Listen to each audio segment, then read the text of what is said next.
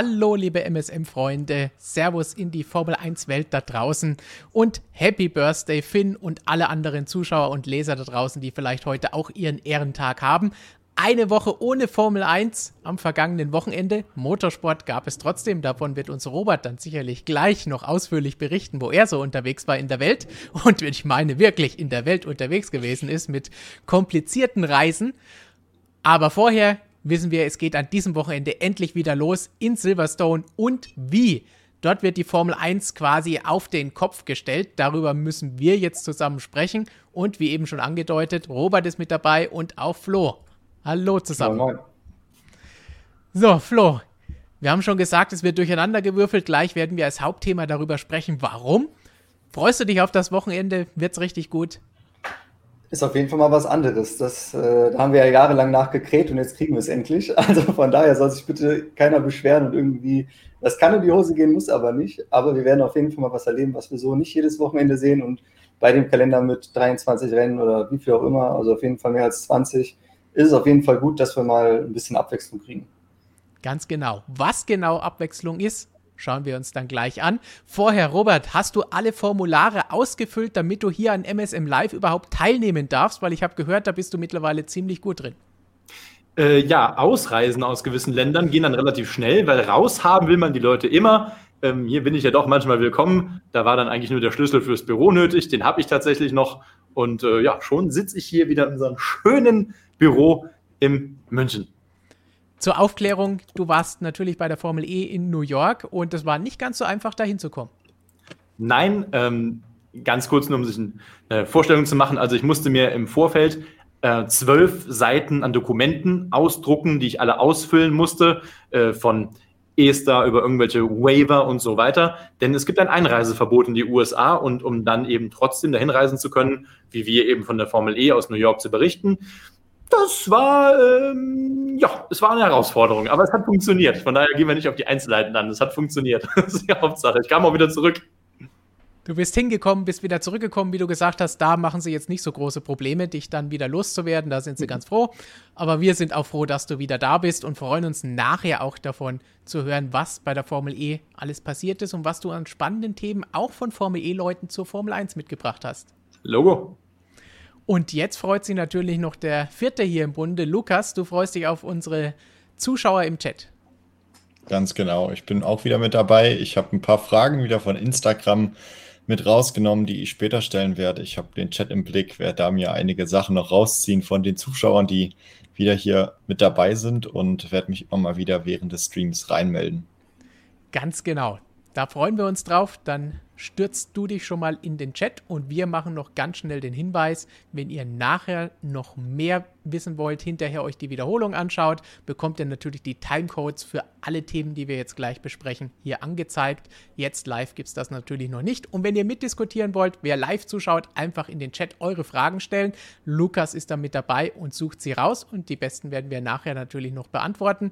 Und wer die Wiederholung anschaut, einfach den Hashtag AskMSM verwenden und vielleicht seid ihr bei einer der nächsten Sendungen mit dabei.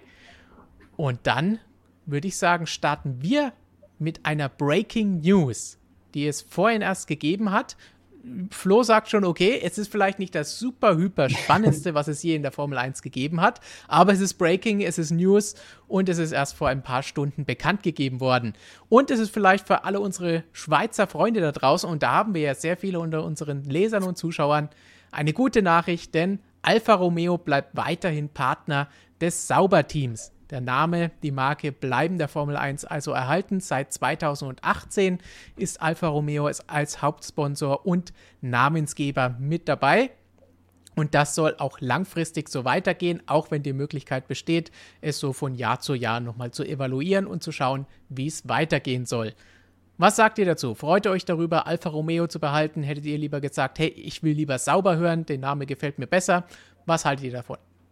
Ich wollte gerade sagen, also dadurch, dass Alfa Romeo bleibt, bleibt ja auch sauber und das ist eigentlich das Schöne. Ich meine, das Alfa Romeo Branding Alpha ist cool, muss man ja sagen, ist auch im Motorsport, hat eine lange Tradition, äh, eh klar. Und das ist auch schon ein cooles Branding, muss man sagen. Kann ich jetzt zum Beispiel mehr mit anfangen als mit Alpine. So. Ähm, also das Alpha bleibt ist ganz cool, aber vor allem das sauber bleibt äh, weiter in der Form 1, das ist eigentlich, finde ich, das, das Schönste daran. Robert, ob Alpha oder Alpin, Hauptsache Italien? Ja, Hauptsache ja, Hauptsache A. Äh, hab mir gerade gedacht, Alpha, Alpha, ja, hätte ich eigentlich lieber in der DTM wieder gesehen, und zwar mit dem alten 155 äh, VTI. auch gefahren ist mit den Herren Larini, Nanini, Dana und Co. Aber gut, das wird erstmal nicht kommen. Von daher Formel 1 sehr gut. Ja, wichtig eben, wenn sich Automarken jetzt in der aktuellen Zeit äh, zum Motorsport bekennen. Das dürfen wir natürlich mal nicht unterschätzen, denn es hat ja niemand, wie wir schon gesagt haben, eine Verpflichtung, jetzt in der Formel 1 teilzunehmen. Äh, ganz interessant, damit dürften dann auch die letzten Gerüchte von der einem möglichen Einstieg in die Formel E von Alfa Romeo vom Tisch sein, denn die gab es in den letzten Jahren immer wieder, weil man natürlich immer versucht hat, eine italienische Marke äh, in diese Rennserie reinzupuschen, neben den ganzen Deutschen und Briten. Ähm, ja, das ist wohl jetzt auch mal komplett vom Tisch. Gut so, sollen sie dann lieber in der Formel 1 bleiben. Aber ich gebe da Flo recht tatsächlich, äh, vor allem der Name Sauber, der sollte in der Formel 1 zusammen mit den 1000 äh, Jobs, äh, die daran hängen, vergeben bleiben. Von daher alles cool, finde ich gut. Gute Nachricht für die Formel 1 äh, und auch für die Schweiz, ja. Definitiv gute Nachrichten für alle Formel 1-Freunde in der Schweiz und allgemein überall. Wollen wir, wenn wir dieses Thema jetzt schon haben, vielleicht ein bisschen noch auf Alfa Romeo zu, äh, zu sprechen kommen und drüber schauen, was ist da jetzt los bei dem Team? Hat das vielleicht auch ein bisschen Einfluss auf die Fahrerwahl für das kommende Jahr? Wir wissen ja, Kimi Räikkönen, macht er jetzt weiter oder nicht? Antonio Giovinazzi, wie sieht es bei seiner Zukunft aus?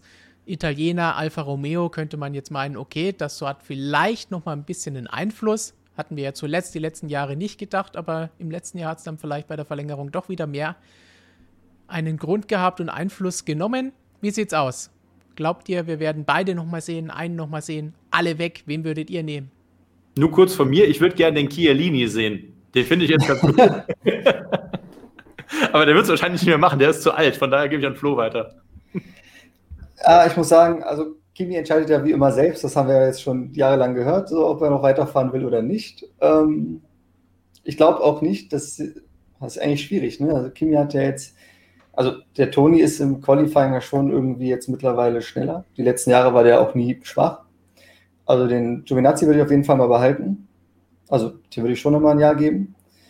Und Kimi ist einfach die Frage, ob er will oder nicht. Wenn er will, könnte ich mir vorstellen, dass sie zusammen so weiterfahren.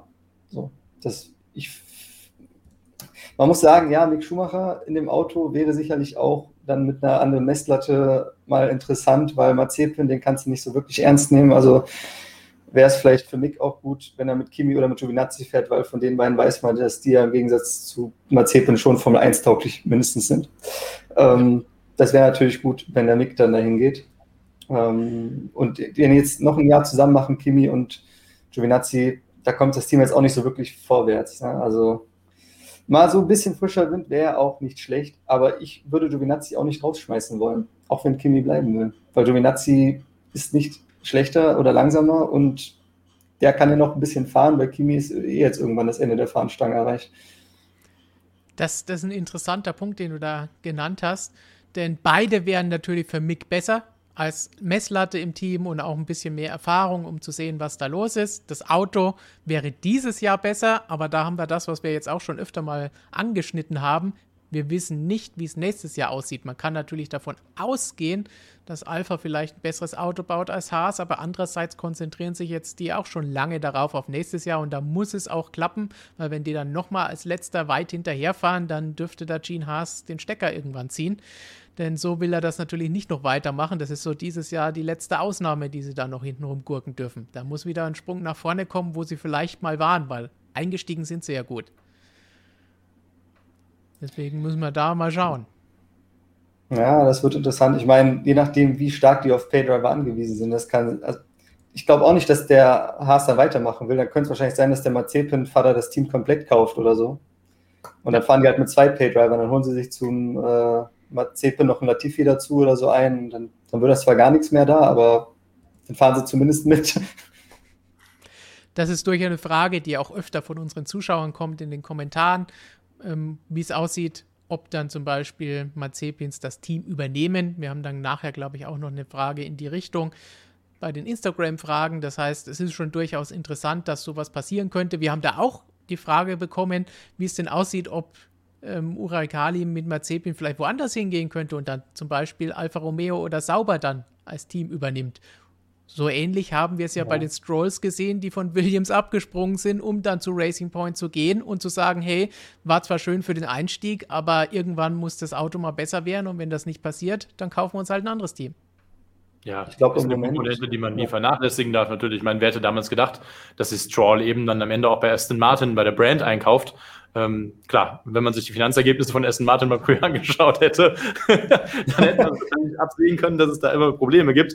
Aber das ist natürlich das Interessante im Sport. Ähm, gleichzeitig, da etwas allgemeiner zugesagt, je stärker eine Marke, in dem Fall natürlich ein, ein Autohersteller wie Alpha, ähm, desto stabiler ist dieses Gerüst. Ja, also wenn ich natürlich nicht als Privatteam unterwegs bin, egal in welchem Sport, habe ich natürlich, bin ich im Zweifel, naja, ich sage sag jetzt mal anfälliger, man könnte auch sagen offener für Angebote von privaten Investoren eben, äh, um die jetzt mal Investoren und nicht äh, sehr engagierte Väter zu nennen, was sie ja im Prinzip beides wahrscheinlich sind.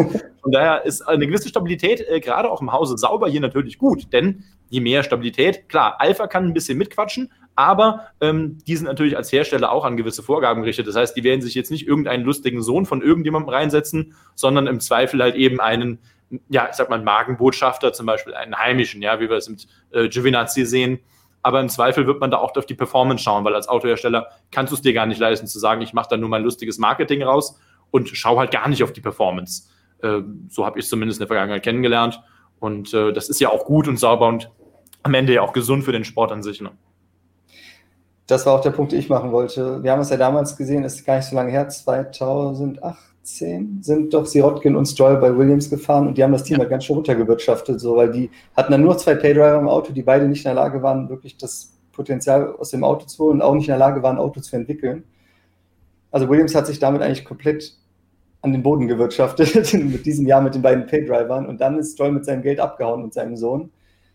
Und dann sah es halt wirklich schlecht aus. Ne? Also wenn du als Team diesen Weg beschreitest, dann wirst du nicht erfolgreich sein und du bist dann früher oder später weg vom Fenster. Williams hatte zum Glück noch seinen großen Namen und hat das, musste ja leider dann auch das Team verkaufen, den Familienbetrieb, aber es gibt sie zumindest noch. Äh, was man bei Haas dann vielleicht nicht mehr unbedingt behaupten kann, wenn jetzt der Mazepin mit einem anderen Paydriver dort fährt und da wird dann, passiert dann sportlich gar nichts mehr und irgendwann hat der Mazepin auch keinen Bock mehr oder so, dann glaube ich nicht, dass die so gute Karten haben, weitergeführt zu werden wie Williams zum Beispiel. Also, und die anderen Teams, die jetzt da sind, wie Robert schon gesagt hat, jetzt wo Alfa Romeo dabei sauber drin ist, das sauber ohne Alfa Romeo, was wir ja bis 2018 noch hatten. Das war ja auch teilweise in so einer Situation. Sie hatten ja dann mit Eriksen und Nasra auch zwei Paydriver im Auto, die aber schon jetzt, die nicht schlecht waren, aber auch, ja. auch jetzt nicht brillant, aber zumindest bis mit denen über die Runden gekommen. Aber natürlich, wenn du das Level dann nicht mehr hast, dann bist du von 1 halt komplett weg vom Fenster eigentlich. Ja, und wie gesagt, ich sehe jetzt auch kein anderes Team außer Haas, das so bedürftig wäre, wenn man ehrlich ist. Williams ein bisschen, aber die anderen, alle, die davor sind, die sind ja ähm, gut, gut aufgestellt. Das, was du als Beispiel von Williams da gebracht hast mit zwei Paydrivern, das bringt nochmal einen anderen Faktor, einen anderen Aspekt zu dem, was Robert gesagt hat. Robert hat eben gesagt, da, dass eine Marke, ein Autohersteller natürlich aufpassen muss und Erfolge will und dass es für seine Marke gut aussieht. In dem Fall hat man noch gesehen, dass es natürlich auch für das Team selber und für die Mitarbeiter zum Problem werden kann, wenn man da zu lange keine Erfolge hat und mit zwei Fahrern rumfährt, wo man einfach hinter der Hand wahrscheinlich auch im Team dann sagt, hallo, was sind das für Pfeifen da? ja, ist so. Also sagen wir, gut so definitiv gut so. Und wir hoffen einfach mal, dass es mit Sauber slash Alfa Romeo dann nächstes Jahr auch wieder noch ein bisschen weiter aufwärts geht. Aber da kennen wir ja unsere Formulierung. Da muss man natürlich abwarten, wie es nächstes Jahr aussieht. Wenn ihr wissen wollt, wem wir am meisten zutrauen, auch unter dem Budget Cap, unter dem großen Regelsprung nächstes Jahr und wem wir von all den zehn Teams zutrauen, zum großen Team zu werden oder es zu bleiben, dann müsst ihr vielleicht die nächste Ausgabe von unserem Magazin euch holen, denn Flo weiß seit heute, dass er dazu einen tollen Artikel schreiben darf. so sieht's aus. Und dann werden wir mal schauen, was er sich dazu einfallen lässt. Ja, aber auf dem Weg dahin kann man ja auch schnell die aktuelle äh, Ausgabe lesen, die ich jetzt auch in New York äh, mal in Ruhe auf dem Flug dahin gelesen habe. Und dieses tolle Interview vom Kollegen Jonas mit äh, Kimi. Und alleine das müsste ja eigentlich schon der Grund sein, warum wir sagen, Kimi soll eigentlich so lange in der Formel 1 bleiben, wie Jonas bei motorsportmagazin.com ist. äh, ohne das in einer Art und Weise werten zu wollen. Aber diese Kombination passt ja ganz gut, wenn ich mir dieses lange Interview anschaue hier. Äh, sehr schön, ganz spannend, toll. Das hat, ich glaube, 1300, äh, 13.000 Zeichen mit Kimi. Das ist schon mal eine ganz besondere Sache. Über eine Viertelstunde. Da hat er Kimi mal richtig gefordert und er hat auch gute Sachen und Themen angebracht. Zum Beispiel, dass er mehr harte Strafen gefordert hat. Darüber haben wir letzte Woche und in den letzten Videos ja schon öfter mal diskutiert. Dann vielleicht noch eine Sache abschließend zum Thema Alpha und sauber, dass das durchaus auch vielleicht ein interessantes Modell ist für kleinere Automobilhersteller. So habe ich mir das nämlich zum Beispiel überlegt, weil die können kein eigenes Formel-1-Team aufmachen. Das ist einfach nicht möglich, wie es vielleicht in der Formel E gerade am Anfang möglich war, mit einem Budget von 10 Millionen, 12 Millionen dann da ein Team zu machen wie Robert das auch gerne bestätigen wird. Und das funktioniert in der Formel 1 nicht. Selbst unter Budget Cap brauchst du einfach wahnsinnig viel Geld, um so ein Team aufzubauen, dieses Know-how zu haben und dann vielleicht nach zwei Jahren zu sagen, ah nee, das hat doch nicht funktioniert, jetzt will ich das alles wieder loswerden. Das klappt nicht. Aber hier einfach nur das Logo drauf zu hauen und zu sagen, wir haben ein Team, das macht den Einsatz, das hat auch noch andere Sponsoren und wir sind jetzt hier als Alfa Romeo in der Formel 1. Ja, wir haben leider dadurch den Namen Sauber an der Spitze verloren. Hin Im Hintergrund ist er ja immer noch da.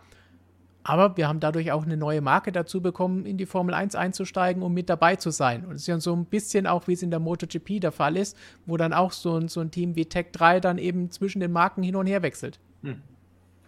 Ja, ich meine, es ist ja in der Formel 1 auch schon lange gang und gäbe eigentlich, äh, wenn man auch an die 90er denkt, die Mercedes-Motoren kamen damals von Ilmor, also es wurden immer schon, wie soll ich sagen, nennt es einfach mal Fachbetrieb, so Ingenieurbüro, ja. wie auch immer, äh, Organisationen, die da bezahlt wurden von den Herstellern. Äh, Sauber hat damals für Mercedes den äh, Le Mans-Einsatz zum Beispiel gemacht.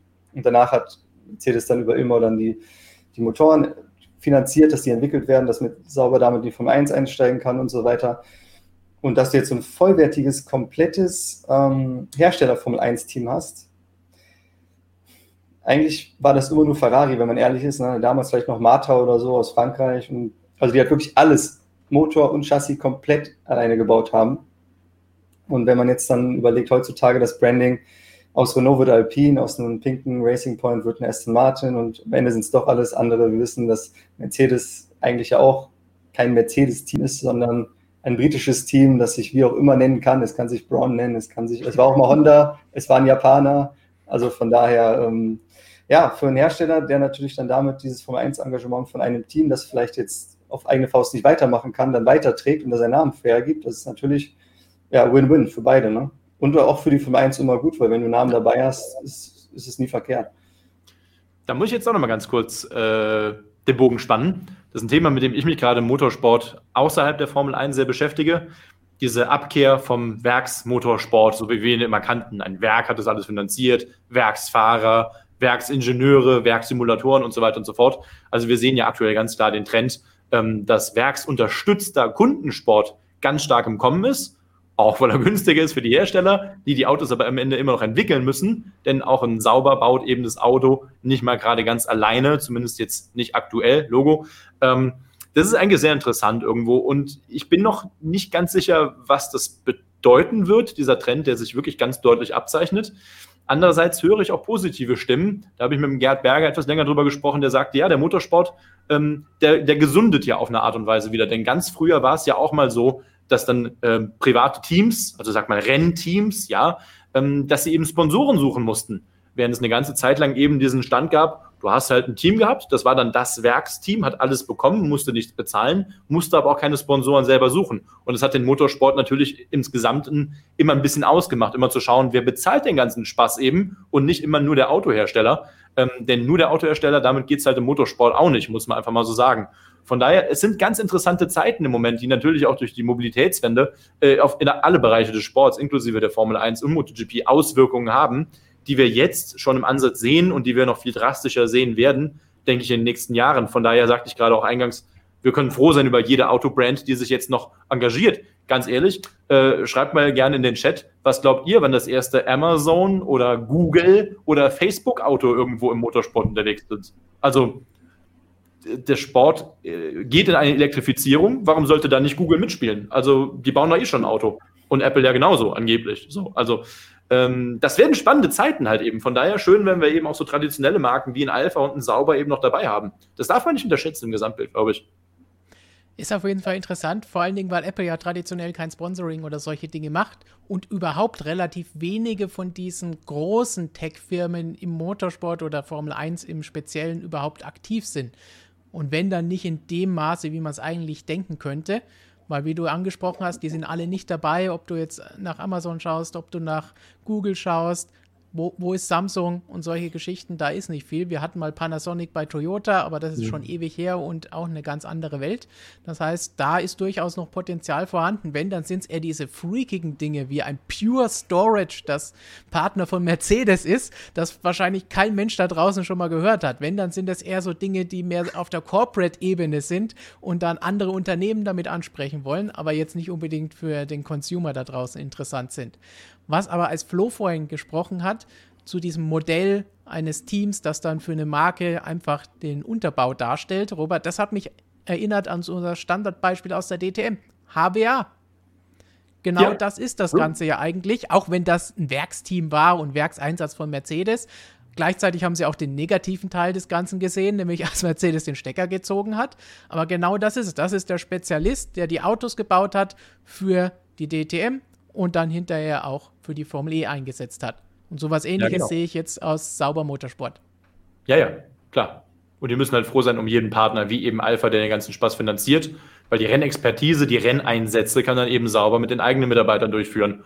Ähm, das ist ja, manchmal wird das so gar nicht so richtig erklärt hier, deswegen schön, dass wir jetzt die Zeit hier mal kurz nutzen, auch wenn das vielleicht nicht das ultra mega Breaking News ist, wie Vettel hört auf, Hamilton verlängert, aber das ist für das, ich glaube, für das Gesamtbild und das Gesamtverständnis des Motorsports ist es doch cool, dass wir uns hier mal äh, äh, hier im Stream ein bisschen mal Zeit nehmen können, darüber mal ein bisschen ausführlicher zu quatschen. Äh, diese ganzen Business-Themen, mit die wir uns, äh, die ja auch super interessant sind, denke ich. Also äh, äh schreibt es gerne in den Chat, wenn es euch nicht interessiert, aber wagt es nicht. Sonst hören wir direkt auf. Dann kommen wir zum nächsten Thema. Sonst machen wir damit weiter, musst du sagen. Genau. oh, da ich Als Strafe.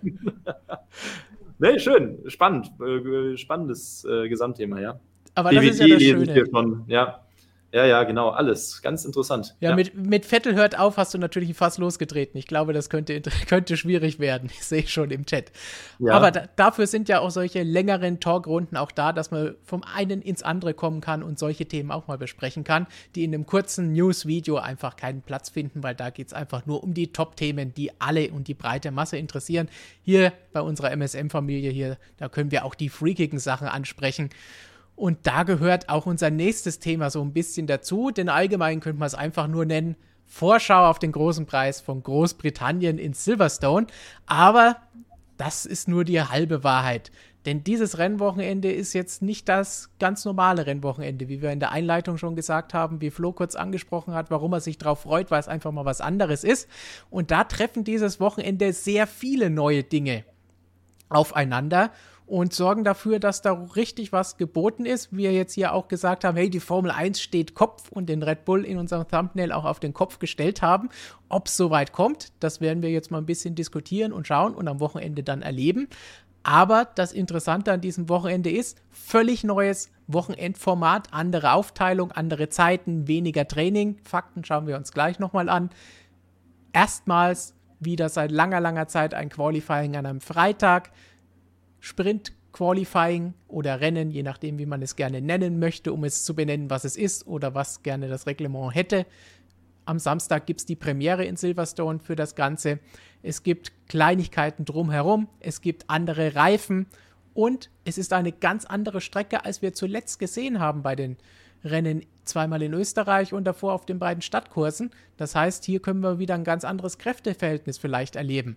Und all das in einer Zusammenwirkung von all den Dingen, die wir jetzt eben aufgezählt haben, das sorgt auf jeden Fall für ein super spannendes Wochenende und für gute Vorzeichen, dass wir da richtig was geboten bekommen. Und das wollen wir uns jetzt in so einem großen Komplex für Silverstone einfach mal anschauen. Ist das vielleicht der Wendepunkt in der WM? Verändert sich vielleicht gar nichts? Wie sieht das Ganze aus? Welchen Einfluss hat das neue Sprint Qualifying? Und mit dem würde ich sagen, wollen wir auch beginnen, denn dazu gab es auch schon jede Menge Fragen im Chat. Und wir wollen jetzt mal ganz kurz uns anschauen, was ist denn da los mit dem Sprint Qualifying, das ja schon seit einiger Zeit diskutiert wurde.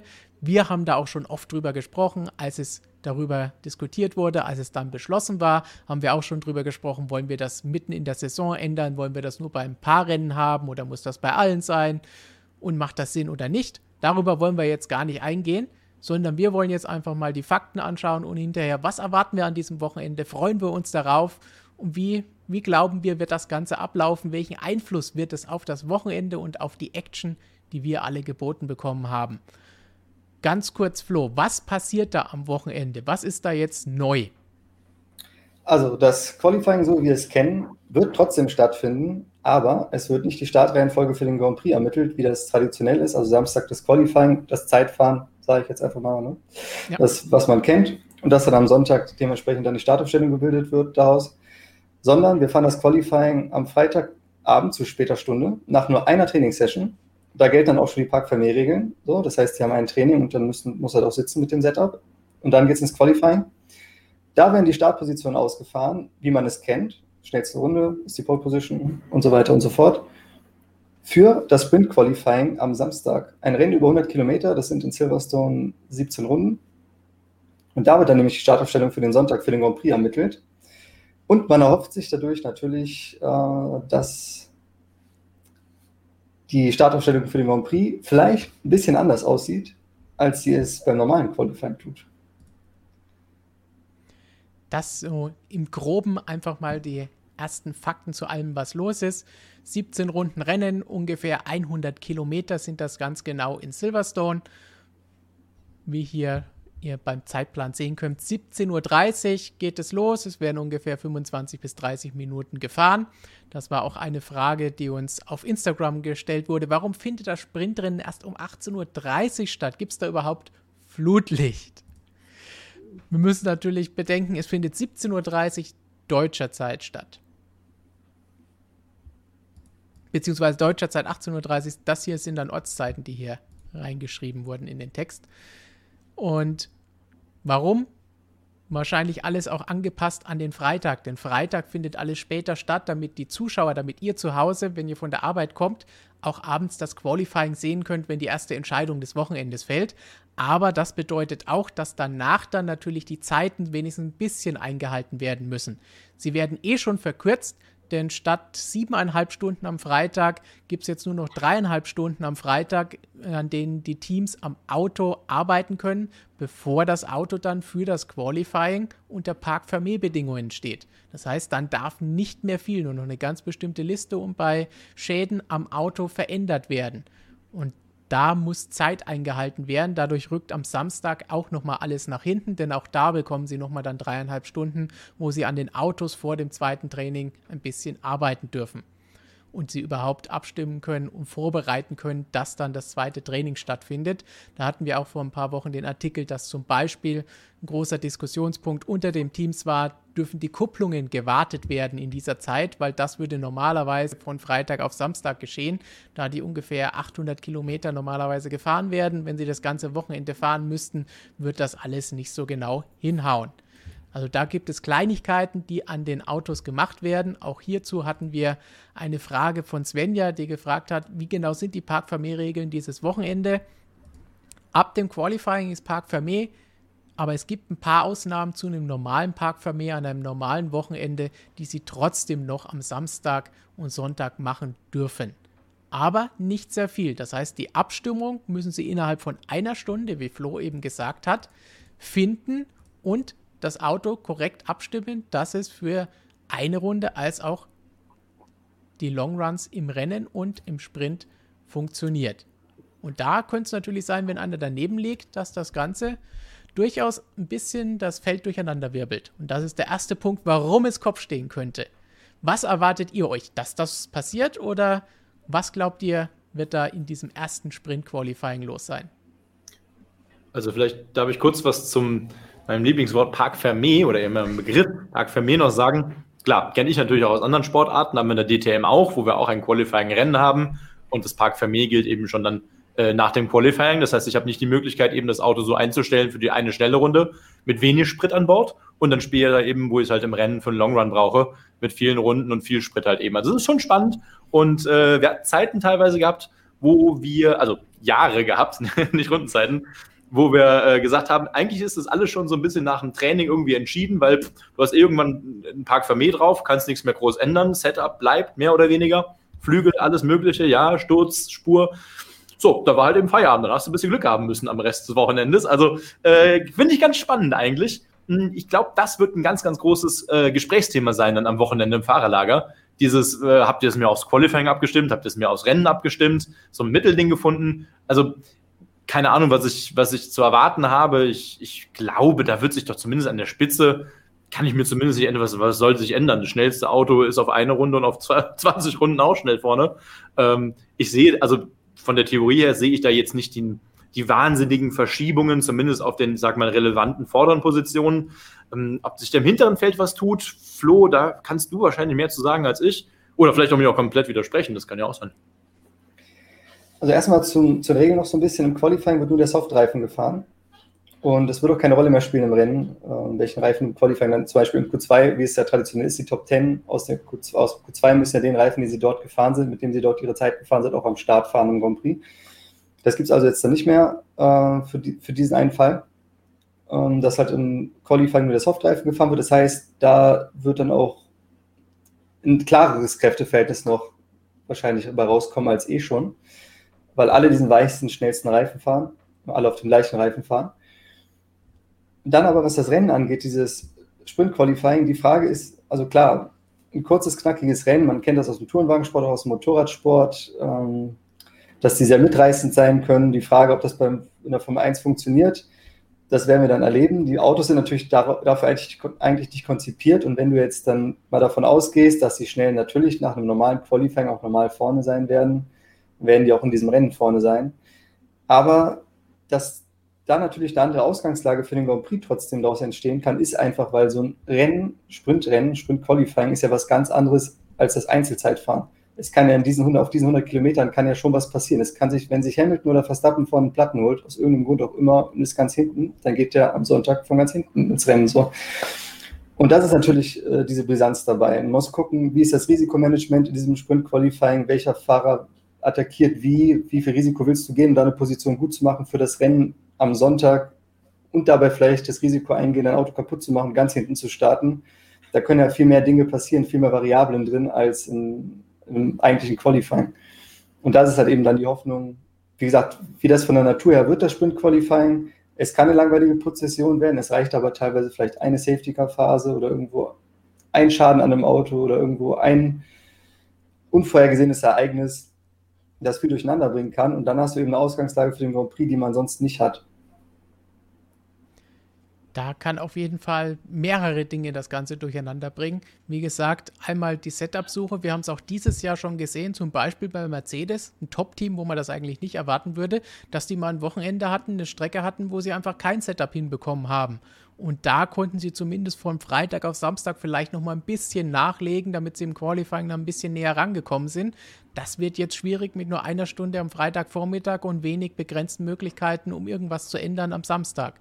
Und dann da eigentlich in der zweiten Trainingsstunde, Samstagmittag muss man sagen, ist ja nicht mehr Vormittag um 13 Uhr, wenn es losgeht, da geht es dann Richtung Rennen. Und zwar beide Rennen, aber vor allen Dingen natürlich das Hauptrennen oder den Grand Prix. Flo, das hatten wir vorhin so schön gesagt. Eigentlich müsste man die Dinger ganz anders benennen, indem man einmal das Sprintrennen und nicht Qualifying hat und einmal den Grand Prix am Sonntag. Ja, Sprint Qualifying ist halt ein irreführender und irgendwie auch ein bisschen dämlicher Begriff, wenn ich ehrlich bin. Ich meine, Qualifying ist Zeitfahren, das ist das, was man kennt. Und jede andere Rennserie, wie wir es von früher kennen, DTM, Supertourenwagen, was auch immer, man so geschaut hat in den 90ern, wenn man unser Semester halt ist, ähm, da war es halt so, da hast du ein Sprintrennen gehabt, das hat die Startaufstellung für das Hauptrennen ergeben. Das hieß nie Qualifying, es war ein Sprintrennen, Punkt aus. So, und in der Form 1 hast du ja eh, du hast am Sonntag den Grand Prix, das ist das größte überhaupt. So, dann heb das auch hervor, sag, am Sonntag ist der Grand Prix, am Samstag ist das Sprintrennen. Da brauchst du es nicht Qualifying nennen, das darf ja trotzdem Rennen heißen, finde ich.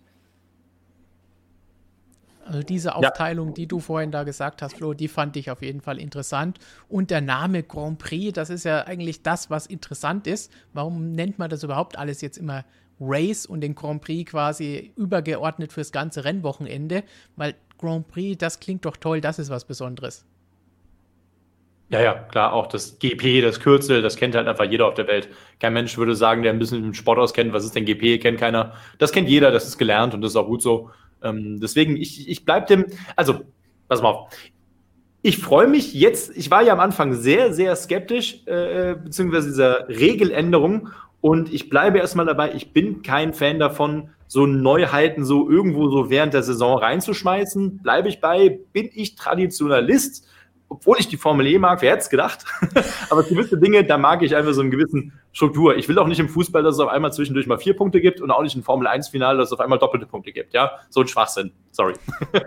ähm, jetzt Bernie bin ich aber kommt gleich. Genau. jetzt bin ich aber doch so ein kleines bisschen hyped, weil keine Ahnung, vielleicht passiert halt irgendwas Verrücktes. Wir dürfen ja nicht vergessen, da sitzen sehr, sehr, sehr schlaue Menschen und Strategen überall bei den Herstellern äh, in der großen Halle, tausende Menschen, die sich jetzt wirklich viele Gedanken machen, wie können wir uns hier durch diese Änderung einen Vorteil verschaffen? Äh, ob im Sprint-Qualifying, im Qualifying oder eben nachher beim Grand Prix selbst, also beim Rennen dann. Ähm, von daher, keine Ahnung. Also ich, ich bin jetzt echt ein bisschen hyped. Ich freue mich drauf und bin gespannt, ob sich da jemand einfach irgendwas ganz Besonderes einfallen lässt, von dem wir alle noch keine Ahnung haben. Und ich bin durchaus der Meinung, dass der Motorsport dazu vielerlei Gelegenheiten bietet. Gelegenheiten hofft natürlich, wie wir in dem Artikel hier auch sehen, Mick Schumacher drauf, der sagt, hey, vielleicht gibt das Ganze ja ein bisschen Chaos, wobei ich bin mir nicht sicher, warum es so viel Chaos geben könnte, aber das ist vielleicht der Punkt, über den wir jetzt diskutieren können. Glaubt ihr, dass Mick recht hat, dass es vielleicht Chaos geben könnte in so einem Sprintrennen und sie davon profitieren können? Ich glaube halt eher nicht. Weil du willst am Sonntag den Grand Prix fahren, du willst aus einer guten Position starten. Also es ist anders als ein Tourenwagenrennen also richtige Tourenwagen, jetzt nicht DTM, die aus Plastik sind, ne, wie ein Formel-1-Auto, sondern äh, wie man das halt früher kennt, wenn du einen Tourenwagen, wenn du vormittags im Sprint dir die Karre verbeult hast, so, dann wird die halt getaped fürs Hauptrennen, dann bist du mitgefahren, alles gar kein Thema. Aber wenn du natürlich ein Formel-1-Auto im Sprintrennen dann kaputt machst, du, also erstmal der Schaden und dann natürlich auch, dass du quasi den Rest deines Wochenendes in die Tonne trittst, weil wenn du ganz hinten losfahren musst am Sonntag, da weiß jeder, dass das eine Formel 1 die Höchststrafe ist. So, also ich denke, dass da sehr, sehr verhalten zur Sache gegangen wird. Das passt auch ganz gut zu dieser Frage von Professor Dr. Racer. Wenn ich crashe im Sprint-Qualifying, habe ich dann überhaupt noch eine Chance, am Rennsonntag teilzunehmen? Chance teilnehmen, ja, teilnehmen darf er.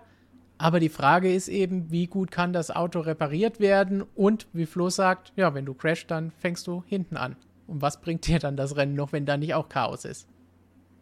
Ja, sehe ich ähnlich. Also es gibt überhaupt keinen Grund für Chaos.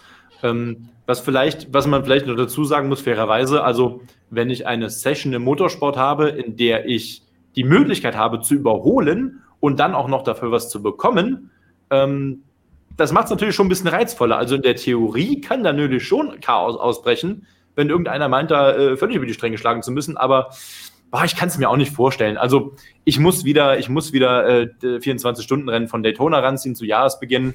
Da gab es zum ersten Mal in dieser Geschichte dieses Rennens, das auch zum 70. Mal oder so Bühne ging, äh, gab es auch dieses Sprint-Qualifying, Sprint-Rennen, whatever you call it hier, äh, wie der Ami sagt. Äh, es war, es war trist langweilig. Es, es war einfach irgendwie lang, also weiß ich nicht. Ich hatte mir irgendwie mehr erwartet und wurde enttäuscht. Vielleicht hat sich bei mir auf die Formel 1 abgefärbt, ich weiß es nicht. Ich möchte die Chance geben, mich eines Besseren zu belehren. Ähm, aber dieses, äh, dass das jetzt das große Chaos ausbricht und am Ende dann äh, Mick vor Giovinazzi auf der Pole und Kimi irgendwo, äh, Hamilton, was weiß ich wo, Reihe 10. Nee, nee, nee, nee. Das glaube ich dann auch nicht. Kann mir nicht vorstellen. Da denkst du genauso wie Lewis Hamilton. Da lesen wir hier ah. nämlich, dass der auch sagt. Der muss es ja wissen. Der Mann ist Weltmeister. Der muss ja schon wissen, wovon er redet. Er sagt, es wird wahrscheinlich nur ein Zug aus Autos. Hoffentlich wird es ein paar Überholmanöver geben, aber wahrscheinlich wird es nicht sehr spannend. Da hm. macht uns natürlich jetzt nicht gerade viel Hoffnung, der Lewis, dass das eine super Geschichte am Samstag wird allein der Faktor, dass es neu ist, ist natürlich schon mal aufregend und interessant. Aber Flo, du hast ja auch ein bisschen recherchiert. Das ist ja so was ähnliches wie Sprintrennen. Aufgezwungene Sprintrennen in der Vergangenheit und gerade in der jüngeren Vergangenheit in der Formel 1 ja schon öfter gegeben hat. Da kannst du ja schon mal ein bisschen spoilern, was für ein Artikel da demnächst mal kommt.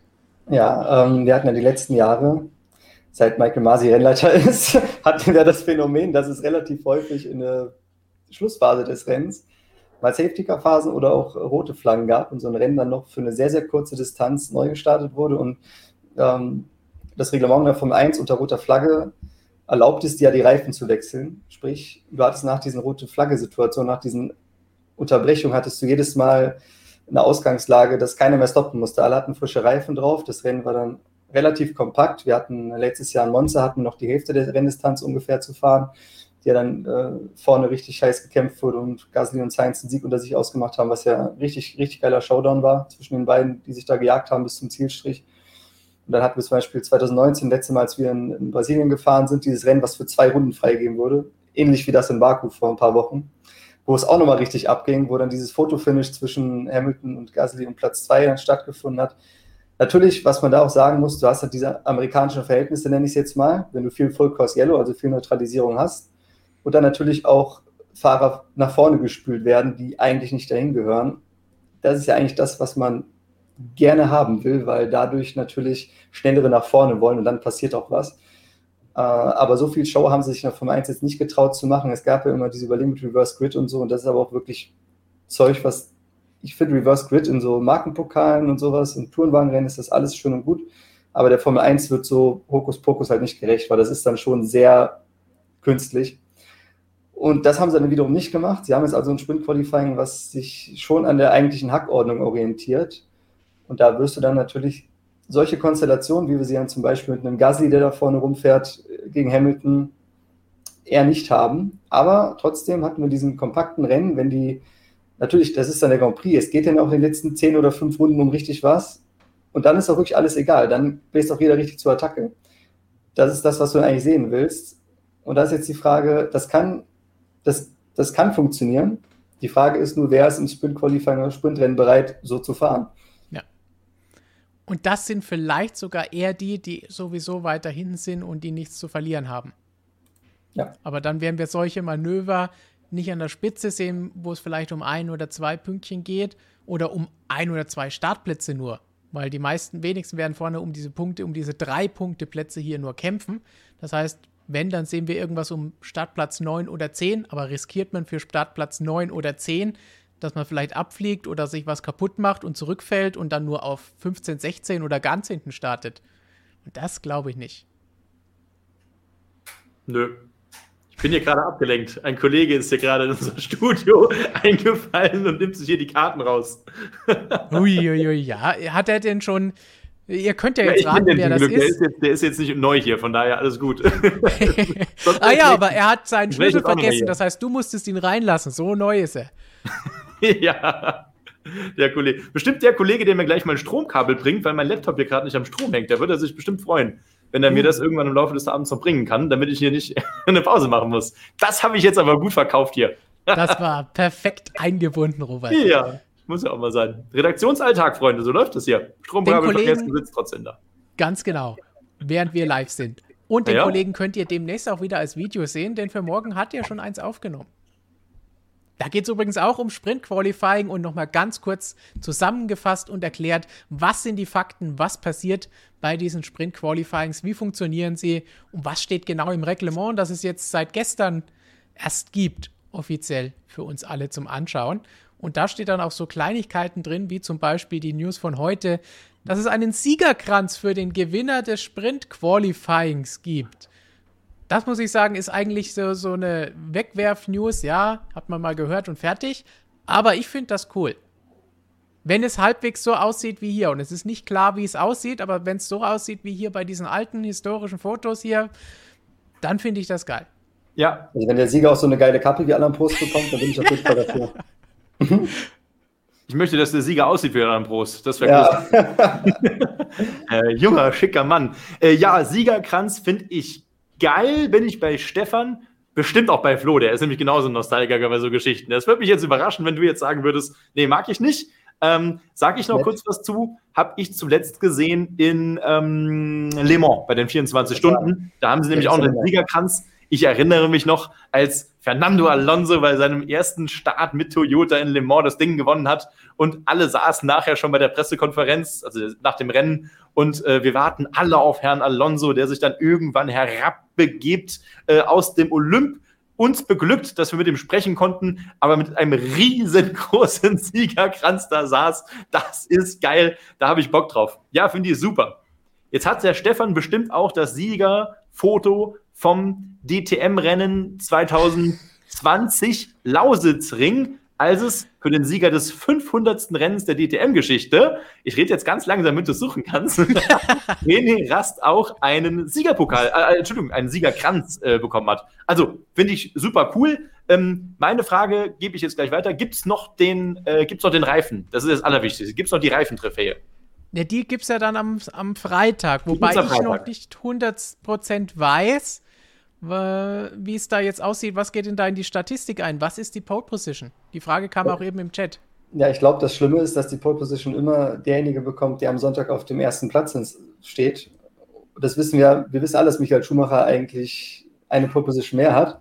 Es war also, wenn du in Monaco die schnellste Runde fährst am Samstag, wie kann man ja. dann sagen, dass das keine Pole Position ist? Also ja. für, mich, für mich muss eigentlich immer derjenige die Pole Position zugesprochen bekommen, statistisch, der am Samstag alle anderen weggebügelt hat bei dieser Disziplin auf eine Runde, das ist ja nun mal ein Highlight am Wochenende. Das ist ja auch eine Spezialität, wo sich gewisse Fahrer auch hervorgetan haben.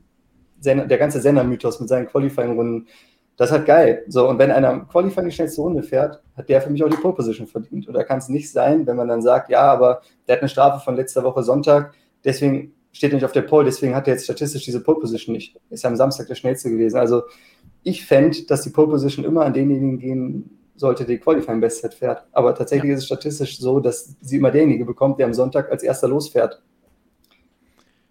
Ich würde ja. auch das Qualifying, vor allen Dingen, weil es auch vergleichbar ist, weil das Sprint Qualifying ist ein Rennen und ist was ganz anderes als die Qualifying-Systeme, auch wenn sie unterschiedlich waren. Auch da werden wir in den nächsten Tagen einen Artikel bei uns auf der Webseite haben, motorsportmagazin.com, wo ihr nachlesen könnt, welche unterschiedlichen Qualifying-Formate gab es denn alle.